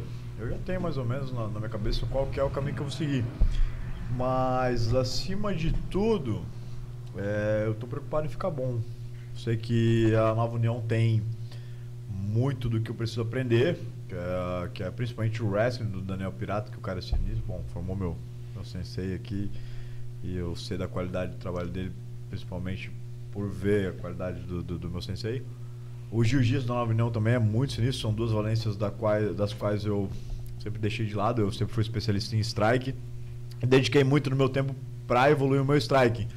Até por priorizar isso. Eu já tive contato com o jiu-jitsu antes, mas acaba que na rotina de dar aula, de trabalhar, o Muay Thai eu nunca larguei e eu nunca dei tanto ênfase no grappling. Até o Kleber entrar na minha vida. Oh.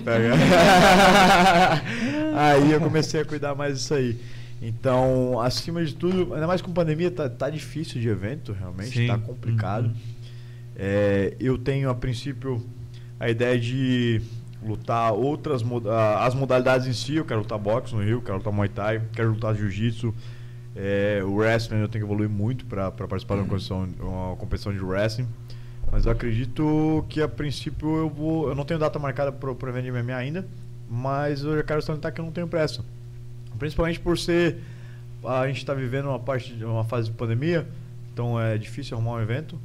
E eu sei que esse tempo ele vai ser bem usado por mim para estar evoluindo todos os fatores para quando até em conversa com o Daniel Pirata, nosso planejamento de carreira é eu treinar tudo, evoluir tudo, treinar fundamento. ah, quando eu voltar agora com essa preparação física com ele, ele vai dar ênfase nos fundamentos, porque se o fundamento é bom, como é a metodologia da série de jiu-jitsu, como o Alexandre estava falando, é, não tem, no- na mesma turma eu tenho o cara que, eu, eu passo para todo mundo a mesma coisa, tem o cara que desenvolve a guarda della riva, tem ah, o cara que vira passador, o cara que faz a guarda borboleta, e mesmo, na mesma turma tem o cara que não faz nenhuma dessas, que desenvolve outra valência.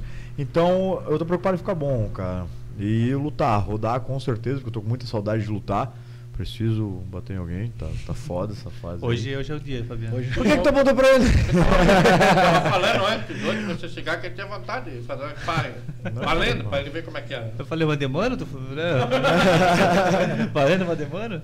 Fabiano falou tanto da luta que esse negócio que você tem. Quero ver. É, aí, cara. né? Queria fazer uma queda de braço, só tu e ele que tu acha. Não, não. Não. Olha o tamanho. Eu cheguei lá. Não, mas eu sou fraquinho de braço, O, cara. o, o, o pessoal da TV tá capacitando nós, né? Tamo É, longe. Daqui a ainda. três meses ele, Aqui, ó. ele volta. Então, é, o desafio foi lançado, Ah, pega. Epa. Então, em resumo, é, eu vou lutar muito amador ainda pra, pra, dentro desse meu plano de carreira que eu tô, tô formando junto com o Daniel Pirata, é, pra em dois anos a gente ah, tá pronto para lutar com qualquer pessoa do mundo. Uh, eu tenho capacidade de ser o melhor do mundo, no meu coração eu já sinto isso, mas eu sei que a estrada ainda é longa, eu tenho muito que melhorar, tenho humildade para reconhecer isso. Uhum. Então o tempo, devido a, aos poucos eventos que tem nessa pandemia, ele é meu aliado. Eu vou usar ele da melhor forma possível para realmente quando eu começar a galgar essa estrada do profissional rumo ao UFC, eu já estar pronto, eu já ser o melhor do mundo. E simplesmente ter a função de provar que eu realmente sou o melhor do mundo. Hoje eu estou procurando melhorar todas as valências das quais não são minha especialidade, que é o grappling, o wrestling. Então, eu tenho o título de melhor mundo do Muay Thai, mas sei que eu tenho que melhorar muito no, no strike, principalmente porque o MMA é um esporte muito complexo. Então, mesmo o Muay Thai, que do qual eu sou especialista, é diferente do MMA com você podendo ser quedado. O cara adapta, né? Parece que. Tem que adaptar. Tem coisas que funcionam tem coisas que não funcionam. O chip, o jab chip é uma coisa que eu uso muito no meu jogo de Muay Thai. E no sparring com os meninos lá eu já vi que não pega, cara. Porque a distância de MMA é diferente. Pelo fato de o, o, cara entrar com, com dois, três golpes para levar o cara já nocauteado ao chão, a perna, o chip é a perna da frente, que é ele mantém a distância, ele não, não pega. E já o, o, o, frontal com a perna de trás eu acerto geral lá. Por ser um golpe mais longo, acredito, acredito eu, como, como ser professor e já ter rodado aí com algumas lutas, é diferente. Então eu tenho essa humildade de reconhecer que mesmo sendo campeão mundial de Muay Thai, eu tenho que adaptar muita coisa, tem coisa que vai funcionar, tem coisa que vai me prejudicar se eu usar, então acaba que na complexidade do, do, do nível que eu quero chegar, que é ser o, o UFC, ser o melhor do mundo, não há espaço para erros. E dentro da complexidade do MMA, você tem coisas que você deixa de fazer só para complicar o cara.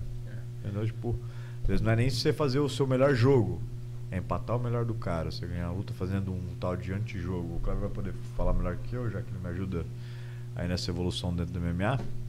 Mas a, o, o esporte veio evoluindo muito e hoje a estratégia é o que diferencia totalmente quem vai pegar. É o que eu digo para meus alunos: ser bom é fácil. Para você ser bom, você só tem que treinar todo dia, cara. Aí se destacar entre os bons já é embaçado. Você tem que treinar todo dia, ter uma alimentação saudável, se abster do, uma bebedeira com seus amigos, dormir cedo, acordar cedo. Mas ser o melhor, cara, tá, vai funilando aqui, ó. É. Aí se destacar entre os bons já é difícil, mano. Você ser o melhor daquela galera, naquele grupinho pequeno que já deixa de fazer. Porque para ser o melhor é muito mais do que você tem que deixar de fazer do que você tem que fazer. Porque todo mundo faz, como o Bruce Lee já dizia, tipo.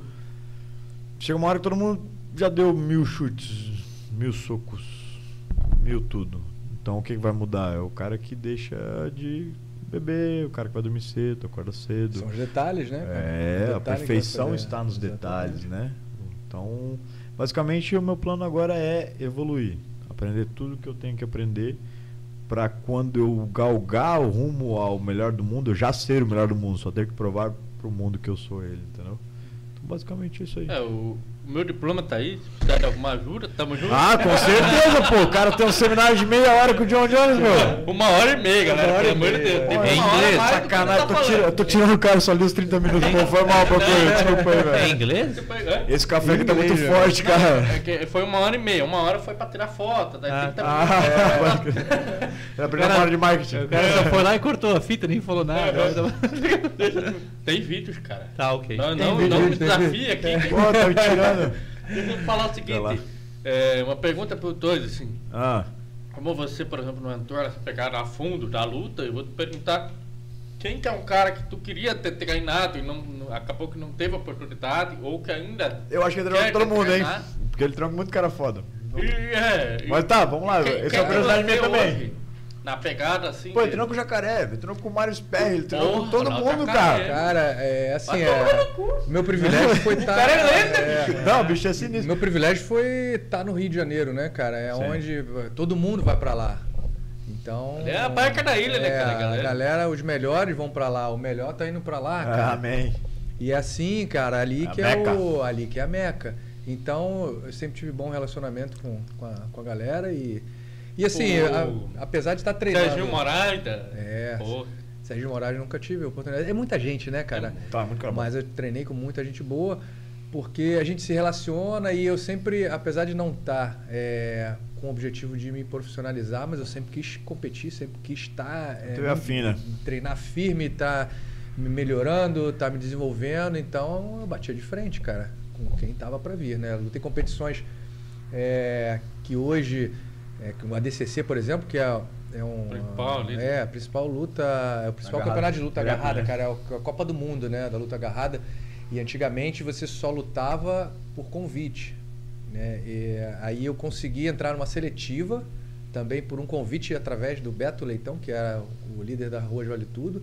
Cara, e lutei assim, estando no meio daquela nata ali, até sem responsabilidade, porque né, ali só tinha estrela e eu, eu não tava com- nem com peso, né, de estar lutando. Cheguei na semifinal. Pra mim foi sempre. É, cara, assim, sempre Não, admirei muito, Kleber né? é um cara, achado, os caras. o Caim de Araguá, cara.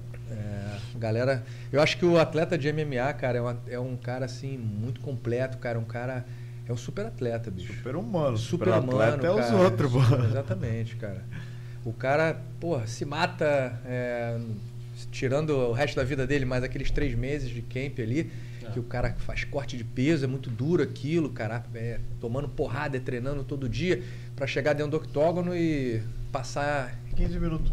15 minutos, cara. Três meses pra se resumir em 15 É, minutos. então assim, é, é muito duro, né, É, cara? É, cara, é um negócio que a galera não imagina. Não Porque, imagina, por exemplo, cara. Assim, por exemplo, que nem o, o, o Shogun, quando lutou com o Lyoto Machida, lá o Lyoto Machida era karaté. Aí pegaram o Glauber Feitosa e mais uns outros dois caras lá que eu não. Eram o de fora, não lembro o nome. E aí eu, eu lembro de, de- Não lembro quem que falou, ah, o Simpson, o Rafael Simpson, na época. Ah, o Simpson. Ele pegou e falou assim, é, no camp ali, né, que o Lyoto Machida gostava muito de chutar na coxa, né, que ele, ele vai chutando na coxa, chutando na coxa, até o cara meio que sentir, para depois para assim. Cara, tinha treino do Shogun, o homem ficava plantado no bagulho e a galera chutando a, coxa do cara, mano. Pá, pá, É surreal, O cara já sentia, É pra surreal, chegar lá e não precisa falar. Eu falo Mas, assim, fa- na verdade, ó, adapta, tá? Nosso corpo, ele reage a estímulos. Então, Não realmente, eu, eu sei porque quando eu treinava com, com o Gilson Caetano, a gente fazia muito treino de luva caneleira. E era corpo a corpo.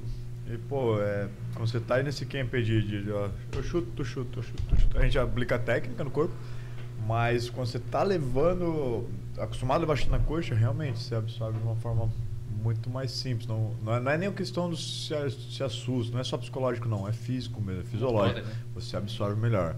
Nosso corpo é uma máquina incrível que reage a estímulos, então, conforme você for estimulando ele, ele vai se adaptar. Extremamente adaptável. É o caso da canela, né? Que vai. Isso, é como é que a gente cascorando ali. caleja. Como é que tá essa canela aí? Como é que tá essa canela aí? É, o caso do Fabiano é o caso da panturrilha. Da Pois panturrilha. É, é, cara, você sabe que, que todo mundo, lógico, né? Todo mundo. É, porque eu sou pá, tá, tá. Mas se tu pá, ela "Ah, se tu passa a mão, ela é tortinha, cara. É, porque, a minha também é. ela- ela é é uma tortinha, faca ali, tá tá, tem uns calombinhos aqui, ó. É umas É, lombadas, cara, aham. Cara, é porrada, bicho. É, porrada. canela Tem e aquela, pau. aquela ponta de, de cama também que tu chutou É, sem com querer. Quem essas nunca, né? quem Ah, não, mas sem né? querer não. Ele tá aí tá- ele tá Já. botando a conta do shootbox, Já mas foi tá... lesado já, É. tipo, aí os caras falam, é porque não sei o que, um colega meu chuta a placa, porque não sei o que, a gente voltando num treino, é porque não sei o que, ele fulano de tal faz isso aqui. Aí eu boladão, né? Peguei, tinha um. uma- lá em Xereder ainda, tipo, na, na rua da Ponte Pêncio, quem, quem, quem é de, lá tá ligado. Aí os caras, é porque não sei o que é meu primo, porque não sei o que. Eu falei, mano, quer saber, mano? Eu vou pegar, dar uma bicuda, sabe aqui, eu meter o louco. Fui correndo e. Pau! Aí chacoalhando, né? Aí, meu, doeu pra caralho. Por dentro, por dentro eu fiquei, filha da puta. Aí os caras, tipo, caralho, mano, André, Ba-" e eu reconheço, a É. dor lá por dentro. Sustentando, a Boladão, boladão. Tipo, ah, se, se vocês têm primo, eu sou o cara, mano. Eu sou, eu sou. Não tem conhecido, eu faço. Caroção aqui, ó. Três meses, porque calo ósseo demora pra sorar. Inchaço vai embora, mas quando o osso Hum, dá calombo, nego. Ó, mas tu não respondeu aí. A, é, é, Com quem que você a, não a vai Fran mandou uma mensagem pra você, que é pra você jantar, porque ela não vai fazer janta pra você. Ô, mozão. É, ela mandou aqui, ó. Come Vamos mesmo, jantar, que vamos quando jantar. chegar em casa não precisa fazer janta. Vou comer também antes que eu receba outro recado desse aí. É, então. Ó, ela, mas- ela, ela, a sua esposa mandou aqui, gente, tô agarrada no Kleber. Ô, Fran, não deixa a Gabi comer aquele pudim que sobrou que você fez pra mim, hein? Aí, ó. Porque o salgado tá garantido, quero Ah, saber mas do você não doce. trouxe pudim pra nós? cara? Ah, mas ó, a mulher fez pra mim, vou dar pra você, tá fora, ó. Só no Rio de Janeiro comendo batata doce e frango, batata doce e frango. Ah, chega aqui, cara. Pô, que, que, que o pirata não escute, mas eu só como besteira. Mas diga lá, o, o cara que, que, que Depois eu quero saber de você. eu- quem que tu. Tem alguém ali que. Hoje, talvez? Esse cara aí se vontade, ou queria que- treinar com o cara. Cara, eu, eu continuo com a mesma admiração por, pelos atletas de MMA, assim, né? Então, qualquer é, lutador num nível que. Agrega de alguma forma. que agregue, cara, com certeza, porra, cara, eu fico encantado de estar treinando, cara. Massa, né? É, porra, demais, cara. E assim, nessa trajetória eu sempre tive essas oportunidades, foram aparecendo. Cara, e tu, pra tu- mim. tu foi relíquia, né, bicho? Porque Pois pegou é. a galera. Não, só ali. lenda. Peguei. Ah, Eu tenho certeza que tem gente que Olha, vai estar eu assistindo não- falando nome e falar, ah, são pessoas. Treinou com o? Rodolfo É. Vieira, treinou com o Jacaré, com o Marcos Ruas, com o José Aldo. Babalu. É, tipo, Pô, já- cara, tem é- mais gente, mas tipo, eu falei esses quatro só pra você sentir a noção do peso do- da galera que esse bicho Eu não, eu não, não treinei com o Zé Mário aqui, né? Treinar que eu falo, não segui com ele uma escola, nada disso, né? Mas qualquer contato que você tiver, pô. A oportunidade de contato com o cara ali. Não tive aqui, mas, pô. Meu time uma viagem que eu, fui, que eu fiz em Miami, fui na academia dele, cara, pra, pra vê-lo. E, pô, o cara é fenomenal, cara. Zé Mário Sperry, um cara incrível. Top, né, cara? Inclusive, até é, pra mim foi muito massa, porque a gente conseguiu confirmar. é, só estamos tentando alinhar a data, mas a gente já falou com ele. O Rudimar Federico, né? Eu comentei com você, ele vai vir sim. aqui. Caraca, a gente ia fazer com ele online, ele falou: Não, vou aí, vou aí, vamos ir aí e tal. Porra, muito tesão. Que moral. Massa. Quem também quiser assistir mais podcast aí de luta, o Cristiano Marcelo, que ganhou o podcast dele semana passada. o cara É, finalizou o Crazy Horse. É, Ele tá com podcast agora, né? É, ele abriu um podcast agora com o Vanderlei Silva. É, Aí, concorrente nosso, mas não vou xingar o cara, porque o cara quer ficar grossa. pá, né? Mas... Ah, eu vou lá tirar uma satisfação com ele. Eu vou lá, vou lá, vou lá. Concorrente, é concorrente, é? Eu te perguntar, a- o mesmo naipe pra você, só que você já no mundo da luta. Nesse foco teu agora, por exemplo, teu MMA, claro que tu quer O MMA, ser né? campeão. Mas no MMA tem aquele cara que você fala, pô, queria lutar com esse cara aí pra ver o que é. Ah, cara, no quesito, quando se trata de ser o melhor do mundo, não dá pra escolher, né? Quero lutar com todo mundo Todo que mundo. estiver bem, né, velho? Estiver bem, estiver no caminho, nós vamos passar por cima. Vamos treinar pra isso, né? Atropelar. Acaba- É que acaba que quando você mira o topo, não tem como você ser muito Tu tem que humilde. passar por tudo. É, não tem como ser muito humilde, mas eu vou ficar aqui pra, pra- tipo, eu tenho noção que eu tenho que melhorar e que hoje eu não estou no nível de falar assim, eu sou o cara que é o melhor do mundo. Não, tenho que melhorar, tenho que evoluir muito. Mas a minha mente já acredita que eu vou ser o melhor do mundo. E eu tô fazendo tudo certinho, cara. Eu tô na disposição de buscar isso. Então, basicamente, nessa minha trajetória, eu vou estar com todo mundo que estiver bem. Porque é assim que se chega ao topo. Tipo, ah, eu vou ficar aqui, ah, pá, não sei o que, aí esse eu tô, isso aqui. Mano, quem vier, eu vou atropelar. Eu vou me preparar pra estar bem. Se não for física, se não for técnica, vai ser estratégia, mas a gente vai dar um jeito de ganhar. Não, não tem. O, o, o caminho até o topo é muito estreito. A gente tem que nunca esquecer a essência de onde é que a gente veio. Mas, pô, como é que eu vou dizer que eu sou o melhor do mundo e dizer que eu sou humilde? Primeiro, cara que fala que é humilde já tá sendo desumilde, né? Mas basicamente, é, eu sei que eu tenho muito o que, que trilhar né, nessa parte de evolução do, do, do mundo da arte- das artes marciais mistas, principalmente no grappling. Só que eu também entendo que o MMA é um esporte de estratégia. Hoje a minha maior deficiência é o chão, mas se não me levar pro chão, tá fudido. Tem futuro, Cleber? É, resumindo. Tem futuro. Pô, É o Léo é um cara. Assim, Pode falar, que agora é pra. Discord. Bora. Depois a gente resolve. Vamos chamar a responde depois nós. Daniel, mais a Daniel. gente fala, mais trabalha. As cadeiras aí, vamos botar os caras no chão. A gente cara. É, vamos, abrir o. Não, Deus o livre. Tem o DBA das crianças coloridas ali, né? É. Joga no chão. Deus. Ah, Vai vocês com o Kleber, pô, o Kleber é foda. Cara, treinar o Leão é assim, é fácil, cara, porque ele é um cara inteligente. É, primeiro é, como pessoa, mas também como lutador, porque é um cara que está raciocinando de forma estratégica. Eu acho que uma carreira de lutador hoje no MMA tem que ser muito bem pensada, tem que ser muito bem conduzida. Não é assim como era antes, você sai brigando com qualquer um, né? Brigando que eu falo na, Sim. dentro do ringue. Hoje tem um gerenciamento em cima disso, né? Isso não quer dizer que você esteja escolhendo luta, né? É, escolhendo um cara mais fraco ou não. Você está conduzindo a sua carreira. Como ele falou, a deficiência dele hoje é, o- é o- é a luta agarrada, assim como qualquer lutador tem a sua deficiência, todos têm as suas Sim. deficiências, né? E o jiu-jitsu, propriamente dito, é, é uma modalidade complexa, é grande na- no ponto de vista técnico. É, então, por isso, é, é, reforço o que ele falou da questão do fundamento. Né? A gente bate muito no fundamento da, do jiu-jitsu para você depois desenvolver o resto. Sem o fundamento, você não, não, não- vai andar. Então, o cara com fundamento sólido, ele anda sozinho. E o Léo pega muito rápido. Né? Desde o início que a gente começou a treinar, era um cara que você não precisa falar duas vezes, que ele já entendeu o que você está pensando às vezes. Então, isso é muito bom, porque isso é uma questão de, de Até realmente... porque tá focado também. É, tem, tem talento também, né, cara? Tem, um Tem. talento envolvido também, porque muito mais do que isso.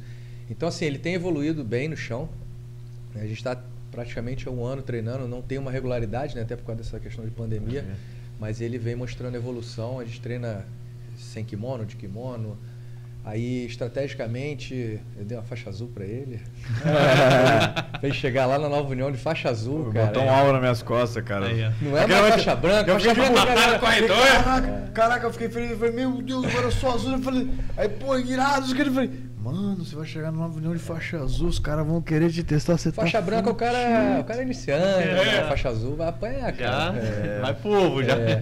Não, mas Fui, essa- já é- fui. é, claro que essa estratégia também funciona, Faixa mas a azul é questão. quase que o aval pra começar, pode judiar.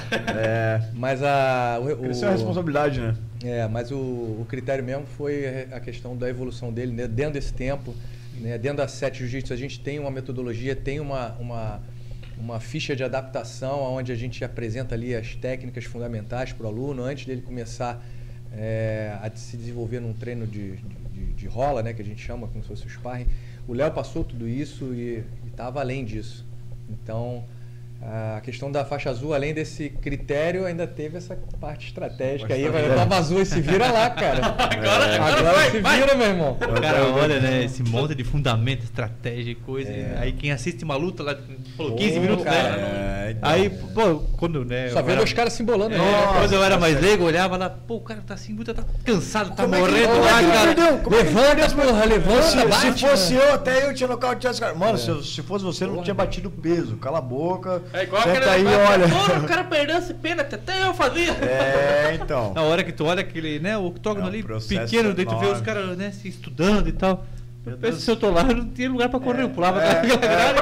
O que que É, falou? Então, é, o que eu mais me amarrava de quando eu dava aula era tipo, sempre tem um, né? Eu tenho o no, o Pô, ah, novo, isso que- o eu, bom. não, eu não sirvo pra essas coisas. Eu não sirvo pra essas coisas. Porque, ah, vocês ficam ali e bate daqui. bate- Eu não presto. Porque se o cara me der um mais forte, não tem, mano. Eu, eu vou matar ele, eu vou matar ele. falo, calma, cara. Tem nego ali que tá, Calma, tá galera. três anos aí tentando aprender o que tu nem começou, velho. Tu ficar bravo, vai ser pior, vai apanhar, vai apanhar brabo. Uhum. Só que a, galera tem realmente essa Daí imagem, apanha né? mais, porque daí vê o cara que É, não consegue controlar. porque tu só vê os né? 15 minutos, né? E fora que ah, Pô, o fator é. Ah, o termo que o cara usava, ah, porque se eu levo uma, eu fico bravo. Cara, quando você fica bravo, quando você deixa a raiva tomar conta de você, você pensa no que você é capaz de fazer, como ele mesmo citou. Tipo assim, ah, eu mato. Só que você não pensa no que pode acontecer nesse processo enquanto você tá tentando fazer alguma coisa. Você fica cego, você não quer saber defender, você não quer saber esquivar as coisas. Então é aí que mora o perigo. Então a, a- a luta em si é um esporte muito complexo. O MMA, então, depois que englobou todas as regras, Sim. cara, não. Você vê o quanto pesa o, o emocional, né, cara? O psicológico dentro de uma luta, né, cara? Controle psicológico. Às vezes muito maior do que o, do que o físico, né? Sim, sim. O cara apanhando. A prova cara- disso é. é que a gente treina, sei lá, ah, um, um aluno comercial, que a gente, dentro da World Store, a gente tem os, os luvões, são campeonatos internos para começar a estimular a galera para a prática do, do real e também para descobrir novos talentos da equipe. Mas a gente treina uma hora, uma hora e meia, ah, às vezes duas horas a fio, para conseguir sentir aquele, eh, aquela exaustão. Pô, você faz os três rounds de dois minutos, cara, os caras estão com os beiços roxos. É, exatamente. E as guardas lá embaixo, você, por quê? Fator adrenalina, é, medo, tudo, tudo, tudo, o fator externo, tem gente olhando, tipo, consome. Então, Como eu o falei- psicológico manda muito, Tu manda olha uma muito. luta, os primeiros minutos, cara, tem gente já Isso. suando, já estão aqui, já. Parece que o cara não fez nada. cara já Tu tá- vai pra- o O cara só parece que já tá suando, com? Covid lá. Tá sério, não fez nada. Você imagina o psicológico, cara, de um cara que tá lutando num cinturão onde o mundo inteiro. Pô, tipo, Anderson Silva e Exato. Vitor É Belfort. Exato. Olha o peso de, de tudo Uhum. isso, né, cara? A visibilidade. Você imagina a cabeça do cara tem que estar blindada ali, cara. Senão o cara, o cara Já não mexe a a perna, Já cara. que a gente entrou nesse mérito, como é pesar, o peso de ser um ídolo, né? Por exemplo, a galera fala, ah, é o que eu mais escuto quando sobre a luta do, do Anderson Silva, a primeira com, contra o Weidel. Fala, pô, o negão brincou, né, cara? Entregou, não sei o que, blá blá. Pô, o cara passou 10 anos da vida dele, baixando a guarda, chamando pro pau, batendo os caras e dando certo. Pô, o cara é um gênio, o cara é sinistro. Pô, aquele negão é demais, mano, ele brinca com os caras, ele é. Pô, não sei o quê. Spider. O dia que deu errado, mano. Foi Morreram, julgada, foi julgada. Foda-se. É Pô, igual. Brincou demais, pô, foi desumilde. Foi desumilde. Pô, antes não era desumilde, antes era um gênio. É. Agora que deu errado, tu vai falar que ele é, que é desumilde? Então acaba que, a- a- acho que a fama em si, né? Não só o MMA, mas a fama em si. do- ídolo num dia, demônio no outro dia. O Anderson né? Silva foi um, acho que um divisor muito grande pra quem não é do ramo da luta. Na pra verdade, quem é leigo, o- né? É, porque ele trouxe muita gente pra que começou a gostar. A luta do. Pra, eu sou dessa Aham. época. O boom Aham. do MMA no Ele- ele Brasil. ele que foi levou o, Globo, quase. foi o boom do pé do É. Anderson Silva no queixo do Belfort. É. Até porque também, além de tipo, ter sido. Por isso, por isso que o marketing ele manda, né? Porque que o boxe não é tão famoso, porque gira menos marketing pra cá, porque rola muito mais dinheiro. Mas a, a mídia em si, ela é muito importante pra qualquer coisa. Exatamente. negócio. Inclusive o Wix manda mais uma porção aí, ó, que tá top, hein? Topzera. É, tem que fazer marketing, senão não Ah. vende, tá ligado? Influencer. É, influencer. Aí acaba que o quê? Foi também o auge do Brasil no número de, de cinturões, né? Acho que se eu, não, se não me engano tinha sete categorias, das, das quais tinha quatro ou cinco cinturões, que era o, o Aldo, Renan Barão, Fabrício Verdun, depois foi o último ainda, na verdade. Aí tinha o Shogun, que ele perdeu pro John Jones, que você fez o seminário lá, que você ensinou uns golpes pra ele. Rapaz, aqui, ó. Acho O que diploma tá aqui, vou mostrar de novo nas câmeras aqui. ó. Ah, Se não fosse aquele golpe que tu ensinou ele, não ganhava do. Shogun. Tinha mais. O um. João tá ah, assistindo o lá. Cigano também pegou. Então, pô, de sete cinturões possíveis, gente tinha cinco. Então a gente tinha muitos ídolos dentro Exato. da Tipo, ah, porra, é esporte brasileiro, aqui é futebol e MMA, mano, que não é só. E hoje em dia a gente tem só a Amanda Nunes, por isso que deu aquela É. baixada. Tipo, são menos campeões, então acaba que sai um pouco da mídia, a gente não Ah, acompanha tanto. Então acaba que o marketing, a mídia, eles, eles são muito importantes. E realmente, o Anderson Silva foi o, o responsável por É, eu digo pro fazer pessoal a proporção do leigo. Do leigo, aham. exatamente. É, Por exemplo, sim. eu nunca acompanhei, comecei a ver. ele- Aham. É, é do fantástico, aquela virada que Do nada virou- boca do cara. É, Dançando, Tanto né? que começou o pessoal a falar aquela coisa, não era luta MMA. Ô, tu luta UFC? É, Aham. luta Né? UFC. Pra gente ver que Tu o marketing luta, foi feito. eu, eu vou treinar o É, UFC. você luta o UFC, você luta UFC. Virou uma Olha, eu modalidade. passei um tempo, meu Deus, eu passei um tempo explicando. E não é? O UFC é. Mudaram, mudaram a luta. É, Uma semana, então. Como assim? Como assim tem até um primo meu que luta UFC? Tu tá dizendo que não é uma modalidade? É uma marca. Aí, ó, a galera leiga aí que tá assistindo aí. do- Agora eu vou falar YouTube. agora. Não me deram oportunidade, mas eu já fiz artes marciais, eu fiz capoeira também. Ah, ô, aí, ó. Meu Tem- Deus, Aqui, ó, tocava berimbau aqui. tem- Ah, era do berimbau. É, eu Mas fazia, mas é o valor. dentro da capoeira também tinha todas as artes. claro. Tocava berimbau. Mas tu toca berimbau, tá... Quer que eu. não, isso, isso eu não parei, né? Quer que eu cante uma musiquinha? Vai. Certeza. Paranauê, não. Sabia que ele ia mandar Paranauê, mas não. Todo mundo conhece aí. Ah, não, tinha as musiquinhas É, da capoeira de Angola, de Ah, não. Ah. É, o cara que não fala Paranauê, ele fala zum, zum, Não, capoeira. É, duas- todo mundo conhece, pô. E uma vez num evento em Blumenau, tem há muito tempo. Eu não Qual tô que é? certo. Qual que pai é a tem história. Ela se revela. Ah, fui no- a prova real aqui, ó. fui no- Qual que era a equipe? Porque Não, o cara eu- que fala que não, treinou e não, não. sabe a equipe, não sabe o mestre, tá Não, mentindo. eu cara fui no evento. eu fui- diploma, meu irmão. Eu fui no evento, não sei qual que. Não... Ai, ai, ai, ai, ai, ai. Meu cunhado, Marlon, mandou um abraço pra ele, ele me chamou, ele treinava, acho que não sei se treinei também, acho que tá jiu-jitsu e tal, É. e, e levou lá. Pô, eu nunca fui, foi eu, meu sogro e meu cunhado. Meu sogro é das antigas já, né, cara? Já tem tempo de velho, já, assim, de, né? E não é muito Tempo de velho, tem tempo de velho é boa. E ele, e ele já foi, ele foi junto, cara. Ele é mais. Tem muito tempo já, velho. É, ele tem Também um- que, que ele é mais tem tempo de velho, já tem essas horas tá dormindo. velho. né? E ele, é, tal, você tem as manias dele, então a gente foi lá ver. Eu, meu, meu outro cunhado, né? Foi lá. E foi legal, cara. O evento em si foi legal. Até uma hora, cara, que não sei se. Não era a luta principal, mas ele tinha várias lutas ali. Teve Muay Thai, teve Jiu-Jitsu, teve várias. Foi um octógono que fizeram lá em Blumenau, no, né, que é outubro ali. Blue tal. Fight? Pô, você não pediu o nome? Eu posso depois te mandar, mas eu não lembro. Eu não, Pra não onde foi? É, foi- Era na rivagem. Eu acho que era lá, acho que era lá. daí Tu, daí a é galera muito fez bom. lá, né? Pô, daí a galera fez um monte. Era várias lutas, sim, era só um evento, né? Viu, galera? Tô Aí- ajudando ele a mentir, viu? Aí Tá, veio, tá ó, embalando. aí veio um cara, cara, eu não sei que luta se era boxe que era, chegou lá um piazão e. tá, Oi, parecia um Ah. balboa entrando. Porra. Ficou por cima, Tá, cara, tá. e chegando, cara. E o outro entrou bem de boa. O outro Ah. entrou assim. Zen. Na moral, né, É, cara? E o cara já aqui, o cara tirou o capuz do cara, não sei como é que é o nome daquele negócio lá, e Ah. pegando aqui o cara.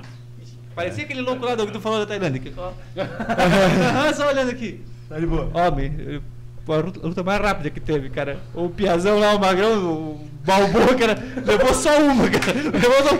Pau! Acabou o outro, subiu lá em cima. Aí que nem a manteiga. Acabou que nem manteiga, daí levantou.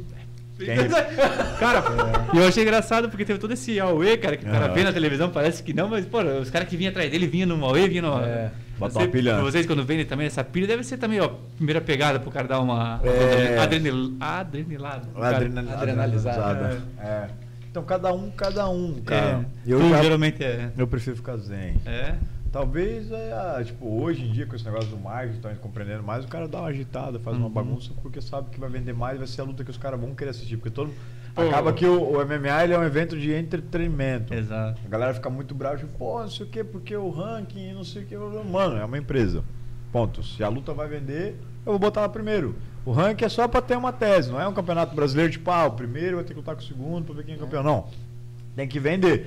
Por isso que o Conor McGregor fura a fila sempre. Porque ele vende. É. É, se, se vende.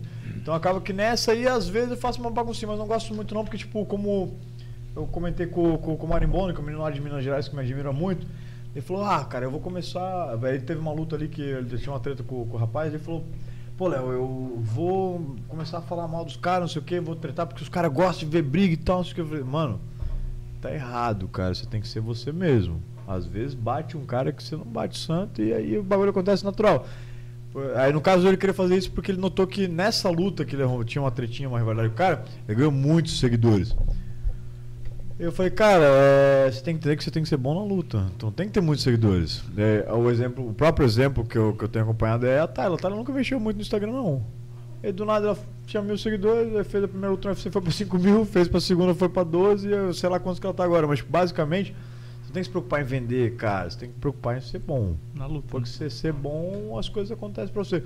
E mais do que tudo, ninguém gosta de uma pessoa falsa. A partir do momento que você tá querendo fingir ser alguém Criar que um você não é, não vai dar certo, cara. Você é especialista em ser você, porque você quer inventar alguma coisa. Então, É foda, né? o cara tem que ser Falta você. o cara dar uma xingada no cara depois no privado, ó, só pra dar uma zoada, ó. É, então, eu sei que o, o, o, né? Aldo, o Aldo deu, deu uma entrevista que eh, com o McGregor foi meio que assim, tipo, eles iam no mesmo avião, daqui a pouco um ligava e tal, e o outro não sei o que, e era só profissional. O Cheio Sony também falou um negócio desse aí, mas tipo, cara, não, não sei, se eu não gosto de uma pessoa, eu não gosto de uma pessoa, É. não tem esse. Era igual. na- É, um não dá, mais até porque é uma linha muito tênue esse negócio de trabalho e pessoal, velho. Tipo, se você, você vai zoar com alguma coisa, tipo, ah, é só trabalho. Mano, você falou É. da minha mãe, você falou da minha irmã, você falou qualquer. Pau quebra, não gosto de ti, pronto. Um pouquinho pra trás era o Checlitel e o Titoti, né? É. Mano, o cara se odiava Não, mesmo, mas ele foi feio, né? Os caras se odiavam mesmo. The. Se combate na rua, podia filmar É, que então. UFC na hora. É, o cara é. Lutaram é três vezes já, né, cara? É. É. Aqui, ó. O Fabrício Patrick. Patrick. É, Qual categoria prende- pretende lutar no UFC? E aí, já vou embalar mais algumas perguntas aqui. Porque tem que responder. Chama, chama, chama, chama. Venha, venha, venha, venha. Venha. Venha, meu rei. O venha. Fábio Chiodelli, muita admiração por ti, Leandro. E grato por ser seu aluno. Muitas portas É. tem aberto pra mim. Deus abençoe tua trajetória. Amém. Anai... Ah, meu Deus, minha esposa me zoando aqui, ó. Usa- usava roupa de provedor da internet UOL. Cara, quando eu, ela me conheceu, eu treinava na UDL, Universidade da Luta. Sim. É. Só que os caras fizeram o UDL, era muito parecido com a UOL. E na época eu só usa- usava a roupa da UDL. Porra, porque era massa, né, mano? Ó, Só tirava pra- onda, né? Até o dia que minha esposa olhou pra mim. Hoje minha esposa. Você ela- trabalha na ela- UOL? Ela falou assim. Tu vai instalar um roteador? A roupa da UOL. Eu falei, pô, tá me tirando mesmo, né, mano? Eu falei, Mentiroso. Não porra. conhece? Tá louco. Ah, o Al sim. O Maicon, nosso parceiro, hoje ganhou um shopping da Grota aqui, cara. Maico Jean? Maicon Maicon Jean. Ganhou um shopping da Grota nosso. Tamo junto, Maico, hein? Valeu pela carona. Exato. Com tanto treinamento, deu pau no Jaguara Móvel, gente. Ai, senhor Ah. amado. Jaguara Móvel, a gente tem um Jaguara Móvel, que é um Que- ninho, que é, É. carro de Jaguara é um. É. Deu pau no Jaguara Móvel. Qual foi ó, o diagnóstico? Fudeu o cabeção. Ah, só o cabeçote. Ah, leva, Vai na, valor o carro. aqui, ó, Vai leva, valor o carro. leva na mecânica Gasparito que eles dão jeito, hein? Aí, ó, lá, o Gasparito. quente. Patrocina nós! Olha o cabeçote! Aqui, ó, o... então tem aquela pergunta do, Fa- do Fabrício Patrick, qual pretende lutar a categoria no UFC? E o Jean perguntou o seguinte, ó, tá tendo um brilho. Com tanto treinamento pré-luta, com a experiência deles, né, no caso, lutadores, Ah, o que vocês imaginam que pode ter acontecido com o Chris Weidman no UFC que quebrou osso com um chute? Aham. É, infelicidade ou erro técnico? Aham. Tá, vamos Pô. por partes primeiro. Aí depois você, você dá a sua opinião, É, depois dá minha. ele é especialista na parte da canelada. É, então Da beleza. canelada. Então deixa pra mim. A primeira pergunta é qual categoria voltar? É. É, por experiência no strike, até 71 quilos eu sou um cara normal, até 67 eu sou bom, até 63,5 eu sou um monstro. Então, em conversa com o Daniel Pirata, que é o cara que vai estar administrando a minha, minha carreira, ele falou que se eu conseguir bater 66 quilos, as coisas vão acontecer muito mais rápido pra mim. Que é a antiga categoria do alto é, também. é mosca? O que que é? 66. Meia. Ah, cara, eu acho que é, galo. Galo, ó, né? Vai, joga no Google aí. Vamos ver aqui. Ah. Vai, pesquisei, ó, chama pra nós aí, enquanto eu desenrolo aqui. Não, pena final, acho que é galo. É, então. Vai Eu ser de pena. 66. Bom. Só que hoje, hoje eu tô Calma. muito pesado, tô com 81 quilos. Embora, se fosse interesse, eu acredito que eu conseguiria baixar sim. Só que não ia ser legal e eu não quero. Mas o intuito é, é conforme o, o que for É, acontecendo. 81 seria tipo a categoria do Anderson Silva na época, né? Era É, na verdade, é 84, é. 84, Só é. que vocês têm que entender que quem luta de 84 tem, em off tem 100 quilos, no pré-camp tem 90 e pouco. Todo mundo vai baixar. É, igual- no MMA, entre 10 a 12 quilos. Então, nas outras esportes chega a ser 8. Eu geralmente cortava 8, já cheguei a cortar 14 quilos aí em um mês. É, o Shogun chegou É. uma vez, cara, eu vi. Eu achei que eu ficava de cara. Pensava, ó, o cara pesa 95, luta 93. Ele lutava 93, né? Meio pesado. Cara, teve uma lá que o cara tava pesando 117 quilos, Em off, em É. off-season, no caso. 117, o cara É, tava um monstro, bicho. que dá um rebote Aí foi pra massa. 93, eu falei, meu Deus, É. cara. Você É. vê que a luta já começa muito antes, né, cara? Ah, Muito antes. cara. E não é, tipo, os lutadores fazem parecer fácil, É. mas não é, cara. Não é. Eu costumo dizer que ó, a parte do corte de, de peso é entrar em uma meditação. Porque por mais que você queira que o- a reta final mesmo, nossa, é um- é, por mais que você queira que o tempo voe, quanto mais ansioso você ficar, pior é. Então, basicamente, pá, hoje é quarta-feira, eu peso na sexta, faltando 5 quilos. Pô, eu queria comer, cara. Eu queria tomar água. Mas o que, que eu posso? Botar a capa e fazer um aeróbico de duas horas. Torcer pra baixar uns 3 quilos e ficar só dois pra amanhã. Aí, tomo- aí o cara olha pra, olha pra garrafa e fala, aqui é 500 ml, né? É meio quilo. Pô, será que eu vou tomar esse meio quilo aqui porque eu vou ter que ter que tirar depois? Mas, tipo, você fica com a vontade de agilizar o processo, mas não tem. Não tem. O Foda. tempo ele vai acontecer exatamente gradativamente. É Então, sofrido, é quanto mais ansioso você ficar, pior fica. Então acaba que você acaba, sei lá, tendo uma evolução mental, espiritual, sei lá como explicar, mas pra mim é é um autoconhecimento pessoal incrível a parte do corte de peso. Porque é a única coisa que você tem que tirar de proveito daquilo, porque meu, é muito muito É sofrido. sofrido, né, cara? É demais. E aqui, ó, antes de você responder aquela pergunta do Jean, só fazendo um atendo. Eu sou o cara dos atendos. É. Luiz Fernando Marcato, grande mestre Kleber. Parabéns ao Léo e muita Fala, sorte pra ele. Valeu. Aí, ó. Anderson Valério Valcanaglia. Ó, o seco. Fúria Albina. Agora no MMA vai arrebentar. É, tá meu, meu, meu apelido. Já lançou o slogan. Agora, né? agora no MMA vai arrebentar. Fala como tá sendo a transição pro jiu-jitsu. Amém. Então, a do Chris Weidman, o que, que você. Também Vai é tua opinião aí, porque tu é do chão, mas tem uma É. porra. Tem uma historinha ali, né, cara? O que, que você acha que é essa pegada de. Então, ah, vai ter inúmeras é, Respostas. opiniões, né? N fatores. Pode ter sido técnico? Pode. Pode ser. Mas resumindo, cara, todo mundo aqui, independente da área que trabalha, já sofreu um acidente de trabalho. Por menor que ele seja. Por exemplo, minha mãe, eu lembro a primeira vez que fui pro Campeonato Brasileiro. Ela, meu filho, eu tô tão preocupado, você vai lutar lá, você pode se machucar, etc e tal. Blá, blá. Eu falei, mãe, mas eu tô indo pra isso e se acontecer, vai fazer parte, pode ser um acidente. Mas não, não vai porque eu tô preparado, tô em foco pra isso. E foi a primeira vez que eu fui campeão brasileiro também. E aí fui, voltei com o olho roxo, a perna doendo, tipo, foram muitas lutas e tal. Mas quando eu voltei, minha mãe tinha quebrado o braço. Ela caiu de moto porque ela evitou de atropelar um cachorro, indo pro trabalho e fraturou a- a- o rádio. Então, basicamente, no trabalho seguro dela, que era o cinema, ela trabalhava atendente bombardier na época, ela quebrou o braço. E no meu trabalho perigoso, eu só rochei o olho. Então, acredito que ah, uma fatalidade, como qualquer outro trabalho, por mais simples que seja, pode acontecer. Simples assim. Se for por detalhe técnico, é, funciona assim: quanto mais próximo do joelho, mais duro é a sua canela. Quanto mais próximo do seu tornozelo, mais estreita ela é. Ponto.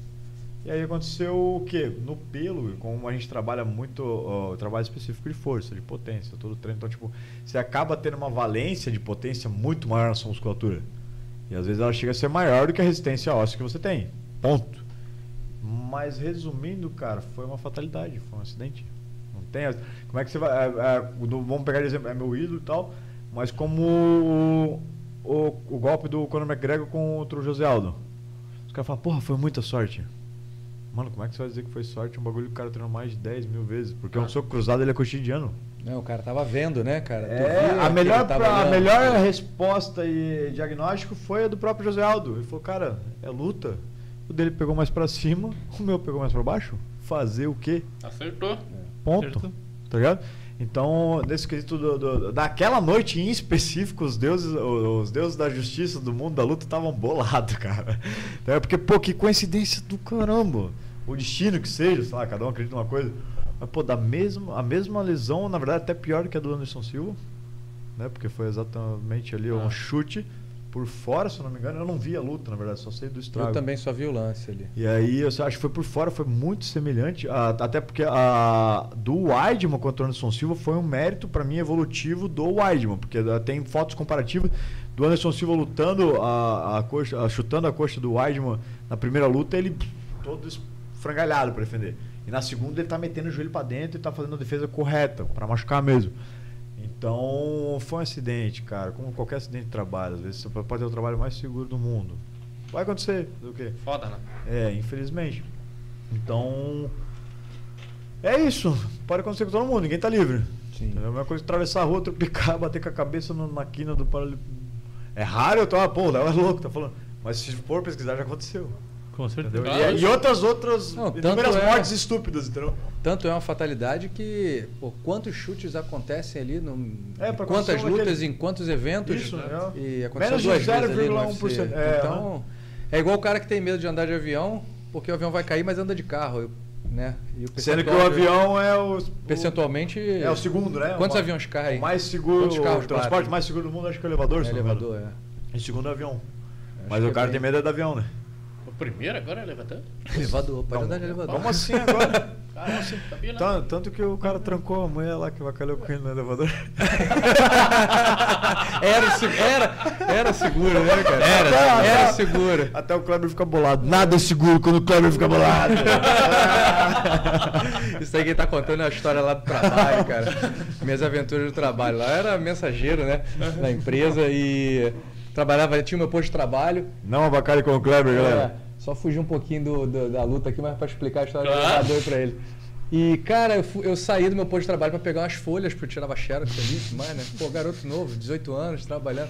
Aí a secretária de uma- do diretor lá, uma, que apareceu lá, ela não era Cidade oficial, né? Pô, tem gente que gosta de prejudicar os outros à toa, né, cara? Cidade Grande tem mais ainda. Aí ela Cidade olhou, viu que eu não tava lá, foi ligar pra gerência que eu, que eu tinha saído e tudo mais. Aí a gerência depois veio né, é, perguntar, pô, por que você saiu dali? Aí eu fui, fui lá e falei com ela, pô, fulano, você não, não- Eu fui pegar folha, pô, não liga pra lá assim porque vai me prejudicar e tudo mais. Enfim, cara, é, foi um, um, um, Desentendimento. um desvio meu. Aí eu fiquei com aquilo na cabeça, né, cara? E ela tinha um medo de elevador, cara. Aquela mulher, ela, ela sei lá, castrofobia que ela tinha. Só andava com assessorista, cara, no elevador. E aí, belo dia me veio essa. Pô, tá- fiquei com aquela. bicho bolado, cara. Fiquei bolado, A cara. vingança tava A vindo, a vingança vingança tava ali, feia, cara. Meu Deus, a vingança tá falando nunca é plena, mata a né, alma e envenena. E aí eu tranquei ela no elevador, cara. Sabe aquela coisa de você. é, pelo lado de fora você abre a porta e o elevador para, né? Eles não cara? sabem, Kleber. Eles são Então o elevador não é tão seguro assim, né, cara? Depende. Que travou. Travou aí, parou aí. Diz a que foi um beijo, irmão. Meu no pau. berro o elevador. Essa parte vai cortar, né? Dá pra cartar. Diz que o bombeiro. Essa vai ser o corte pra Vai aparecer. cortar então tá no Instagram. Diz que o bombeiro queria tirar de dentro. Ele falou: não, não saiu, não saiu. Sério? É, então o elevador não é tão seguro assim, né? Ai, Mas, voltando pro MMA. não cara, aconteceu nada é- com ela, pô. Não aconteceu nada. Até depois passa o Instagram pra marcar ela. Passa uma roupa falando. Cara, mas, é muito massa, Mas realmente, galera. é uma Porra. fatalidade, cara, aquilo ali, né? O percentual de, de, de lesões é pequeno, cara. Inclusive, já ouvi dizer, não, não sei se, se é fato, mas que o boxe lesiona muito mais do que o MMA, né? Porque a pancada vai sempre muito no- na, na, na cabeça, no rosto. É, na verdade, o mais específico, a especificidade é que o- no MMA, quando o cara toma um, um knockdown, Já apaga, grog, né? o juiz já vem e separa no primeiro lance. Uhum. No boxe, você toma bum, fica pro chão. Teu cérebro já levou um golpe contundente, então aí já chacoalhou, né? Mecânica do nocaute. Aí o cara abre contagem. Aí tu volta. Aí tu sobrevive mais um round. No segundo tu toma mais dois. E tu volta. Até uma luta de 12 rounds, cara, você tomou 10 golpes traumáticos na cabeça. Então ele acaba tendo Sim. aquele ó, síndrome de pugilista, acho que é. É, é muito mais danoso pro cérebro. O Parkinson. né? É, principalmente o Parkinson acontece. Mas ah, acaba que, é. Mesmo dentro da agressividade do MMA, é um esporte que ele machuca Menos do menos do que- que a maioria das É, lutas. não é, o alvo não é só a cabeça, né? Isso. E, E, fi- e fica mas- meio louco mesmo? Fica. É, por exemplo, que nem o Ah, pingolim, né? O essa pingolim. sequela, né? Ela fica meio loucão, né? É sequela. Quem né? Mas, cara, Pergunta pro Murilo Ninja. Hã? É. Murilo Ninja ficou loucão. Ficou loucão, cara. Ficou Mas loucão. é, é uma minoria também. É, a minoria. Não, mas, mas aqui também era, né? Melhor, melhor. Então acaba que entra também Estilo de luta do cara, né, é, foi- cara? Eu conversei com os meninos lá no Rio também. Porque ah, tem. Ah, até vou falar do Max aqui da minha equipe. Tinha um- Tem um menino que ele é muito falador. E lá, depois que eu conheci o Kleber, diminuiu um pouco isso aí, porque ele passou a serenidade, né? Mas, tipo, pô, você vacilou, cara, você vai apanhar, ponto. Só que aquele bicho vacila de um jeito que, pô, todo santo Que merece. vacila, irmão. E aí, eu aqui, né? Aí passou um ano, passou dois, passou três, ele não mudava. Daí começou com uns trejeitos meio doidos. Falei, galera, vocês estão proibidos de bater no Max, cara. Vocês vão deixar ele retardado, mano. Não Nossa, dá, e não vai, ele não tá sarando, não tá resolvendo, a pena não tá resolvendo. Não tá E o evoluindo. bicho é cuca mexida, cara. O bicho é muito fora. Ele, ele tem um tal de tirando bogaçal lá que ele fica gritando. aqui. E o Arona? Tu, tu conheceu o Arona? Não, não tive a oportunidade de treinar com a Queria, Arona, queria não. saber se esse cara é sinistro mesmo ou não, sabe? O Ricardo Arona? Não, Cara, não. escolhendo É, mas marrentão, é, né? Também, é. a galera falava, cara. Eu já vi, né? Uma vez eu tive num evento lá no Maracanãzinho, é, se não me engano foi o Bitet Combat, e eu tava lá no Bitete era bate do- é, do Bitet. É, é, então, Bitete. que hoje é do Jungle Fight, né? Aquele é o Valide. Ah, verdade, verdade. É. E aí eu tive nos bastidores Segurança ali, eu, eu vi a, a luta do Arona ali, a- o, o, o, o corner dele pra entrar, aquela vibração toda, mas nunca tive contato com ele de treino, né? Mas Era- não negaria não, cara, que pra era- mim é, sempre foi um- Ele era meio, meio polemicão, assim, né? É, Era meio polêmico. é, um cara bom demais, né, cara? Foda.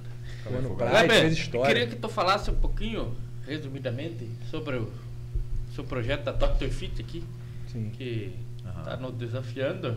É, Estamos firme e forte, ó. A gente tá até tá, agora tá- tá faltando com, com mais mídia lá, galera, mas logo vai, vai sair uma braba aí que nós estamos numa É. correria danada aqui, mas Vamos lá. nós vamos cumprir o prometido.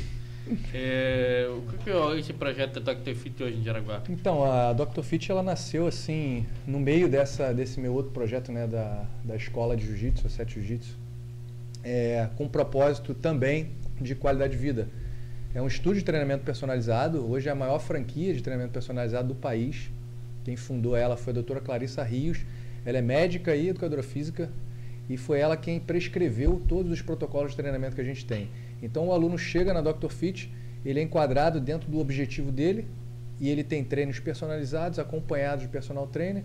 As, as aulas são sempre agendadas, são no máximo três alunos e assim a gente consegue é, obter bastante resultados com tanto de emagrecimento, que é o caso de vocês que estão lá no desafio com a gente, é, ganho de força, o pessoal que vai para tratar lesão, cara, a gente tem é muito sucesso também. né? É, a gente tem protocolos de diversos tipos de, de objetivo. patologia. Léo já treinou lá, é, o específico de luta também. É bem sofrido, né? São os, três- os 30 minutos mais demorados aí Eu da. Isso Da eu vida, posso cara, é comprovar comprovar. e a gente assinar. sabe disso, cara. Sim. Porque Então, se você assim, acha é que você tá um- bem, vai lá. É. Uhum. Você vai ver você não É, tá. é um método muito interessante, né? Porque a ideia ali é o, é o aluno é, ter um treino intervalado, que a gente chama, é aquele treino sem descanso, e com isso ele consegue ter bastante resultado, tanto da parte de hipertrofia, tanto na parte de condicionamento físico. E é um trabalho que a galera está aceitando muito, a galera está curtindo bastante. E acho que a parte bacana também é que é meia hora, né? 30 minutos, encaixa no Tipo, a dia. galera- É, a galera Exatamente. Quem acha que é pouco, vai lá. Exatamente. Quem quiser ir cedo, às 6 da manhã, vai pode também? Pode vai- também, a vai gente abre cinco e agradecer meia, por ser e meia hora. 5 e meia pode lá da manhã? Pode ir. Pode ir também, 5 e meia a gente está lá. Não, a gente, a gente tá no projeto, né? Bom, Firme sim. e forte. E É. eu Quando posso a- dizer que é meia hora, é meia hora e é puxado, bicho. Que As, as maiores desculpas hoje é não tenho tempo. Pô, quem não tem meia hora por dia hoje pra Exatamente, de, é. de si mesmo, né? E a gente consegue atender ali desde a, daquele idoso até um atleta, cada um dentro do seu propósito, dentro do seu limite. mas é com eficiência. Exatamente. E a gente conta lá com três personagens. Mandar um beijão aí pra Vitor e Wesley, são os, os comandantes lá desse, desse Duta, quartel. Vitor e Wesley, um beijo. Exatamente. A Catote que fez a nossa avaliação. Comprovou que nós estávamos meio fora da casa. Foi até engraçado. Ela falou assim, sobe na balança, ele subir. Daí ela. Agora eu vou. Me- Medir tua altura. Ela mediu a altura, ela falou, tu tá acima do peso. É, realmente. Aí, aí eu olhei pro Fabiano e falei, mas será que ela só descobriu depois que mediu a altura? Dá pra ver de longe? Dá pra ver? brincadeira, não foi isso. A gente tá brincando. Que brincadeira, ele tá falando. Não, não, brincadeira. Eu tô acima do peso, é brincadeira, mas é só. É o só top, galera. Até, inclu- inclusive, quem quiser conhecer mais, a gente indica, a gente vivencia e comprova. Na descrição desse vídeo aqui tem o arroba como patrocinador nosso, tá Fit de Jaraguá do Sul. Entra no Instagram dele, vocês vão ver lá a senhorinha, coisinha mais linda lá, treinando lá, porra, top pra caralho. Exatamente. A gente treina lá, é muito bom. Aquela senhora tem 80, e- 83, cara, Dona 83 Clara. anos, cara. Não falha, cara, tá sempre lá. Qual é a sua desculpa mesmo? Qual é a É, sua desculpa, né? exatamente. Estamos lá no bairro da Amizade, quem quiser pode chegar aí. Aí, É aí. isso aí. Pertinho do Hospital Veterinário. Isso aí, acessa o Instagram aí, tá na descrição do nosso vídeo. Cara, é, é top. Topzera. 30 minutos. Quem não tem 30 minutos vai tomar no cu. Tem 30 minutos, pô. Todo mundo Tem que 30 achar, minutos. tem que achar. Se você for cagar todo dia sem levar o celular, você já economizou 30 É minutos. verdade. É, é verdade, é, né? É. Se deixar de jogar o Candy Crush, Vamos fazer um hashtag É cagar verdade, sem é celular. verdade, caso- Pra- pra- né? Jogar, deixa eu jogar o Pokémon GO lá. Caçar Pokémon? cagando, cachorro Pokémon no? Como é que o cara caça o Pokémon cagando? É bem certo, eu não sei, mas. Pelo jeito que ele não está bravo, Já começou. tentou. O merda mão, o merda mão. Pera aí, tem um aqui. O merda mão. Mas tem. É foda, cara. Galera, muito top, cara. Porra, muito macho o papo com vocês aqui. Tenho certeza que Irado. dava pra nós tocar uma pegada ainda muito louca. Do jeito que você gosta de luta aí, gente. É, Com certeza. Eu não gosto de luta, eu tenho história na luta. É, tem, tem um legado, deixou um legado em Curitiba. John. Jones só ganhou com a luta porque pegou umas. Exato. Ele ensinou a cotovelada. né? Ele Tanto ganhou. que ele ó. deu o celular pra mim depois ele caiu. Que tá. Mas galera, porra, muito top ter vocês aqui. Muito obrigado você também nessa correria aí que tu veio até lá pra cá e veio participar do projeto. É, então. Kleber também, porra, parceiraço. Sempre nossa apoiou a gente. Valeu, galera. Já mora, como é que é aquele negócio lá, cara? do- do- tu fez lá do Mano Coração lá? Hã? Que Mano Coração? Você fez pra mim lá, é? Ah, ah, você- tá. Ah. Você chegou, sabe é que mora o Kleber? Não. É. Mora aqui, ó. Mas aqui, O Kleber é isso aí, né? O Kleber ele já mora aqui, ó. O coração, parceiraço, nossa. Parceirão. Sempre Tá, foi apoia- tá apostando no nosso projeto aí também. Cara, a gente agradece muito tempo de vocês terem vindo aí. Porra, foi Não, foi muito, Da muito hora. bacana. Léo, brigadão por ter vindo. Valeu. Desejo sorte aí na, muito na sucesso. sua trajetória de melhor do mundo no MMA, que Amém. vamos estar junto, Vamos vamos estar buscar. apoiando. Questão de tempo agora. E Leva toda vez nós, que leva tiver, nós. toda vez que tiver uma Claro. luta, a gente vai estar junto ali e Certeza. torcendo. Mesmo. Vou falar, né? Ele falou que ia bater, se não bater, Hora já que- manda um não. Pô, bicho, não falou que ia. já manda mijada. Pega. Fala pros caras, que você for fazer a primeira luta, você fala pros caras, eu quero duas pessoas a mais, nós vamos fazer É, uma live ao vivo lá. É, um não, troço. é. Eu já puxo Eu inglês, quero o já- Jaguar Ele aqui. vai, ele vai levar, ele vai levar. Eu vou levar, vou levar. É, pô. Aqui. Cadê o carteiraço? Cadê o carteiraço, os caras? Quer ganhar no... Que com licença que eu deixo eu entrar aqui com o treino do John Jones. É. Ah. Ah, mas é que eu, deixa eu, porra, cara, eu tô lembrando as coisas, que é que minha esposa não achou, mas eu vou lançar a brava lá, eu tenho uma foto também encarada com o Vitor Belfort. Aí, Caraca. tudo. Isso? Ah, É lenda. Que louco. É lenda, é lenda. Tu tem? Tu tem? Não, não tem. Eu também não tenho. Ó, eu tenho. Estão Quem me dera. Galera, Galera, um abraço, obrigado. uma boa noite. Valeu, galera. Obrigado Obrigado. pela, pela, pela oportunidade aí. Sucesso. Sucesso vai também. lançar a tua piada. Acho que eu vou deixar hoje com o Léo pra contar. Léo, Léo, quer contar? É pra ser sem graça. Pode- né? Não, Tem é. sem graça. Aí vai ser.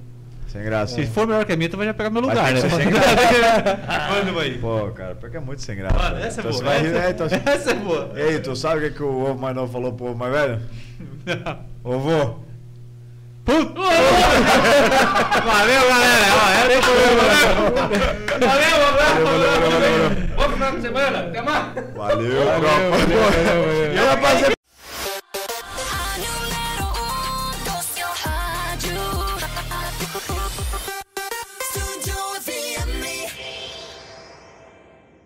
Sei que você tem história pra contar. Tudo que passou pra chegar nesse patamar. Ah, Tamo entre amigos, vai e vem, pode chegar. Aqui só tem Jaguar e sempre tem mais um lugar. Papo Jaguara, humildade prevalece.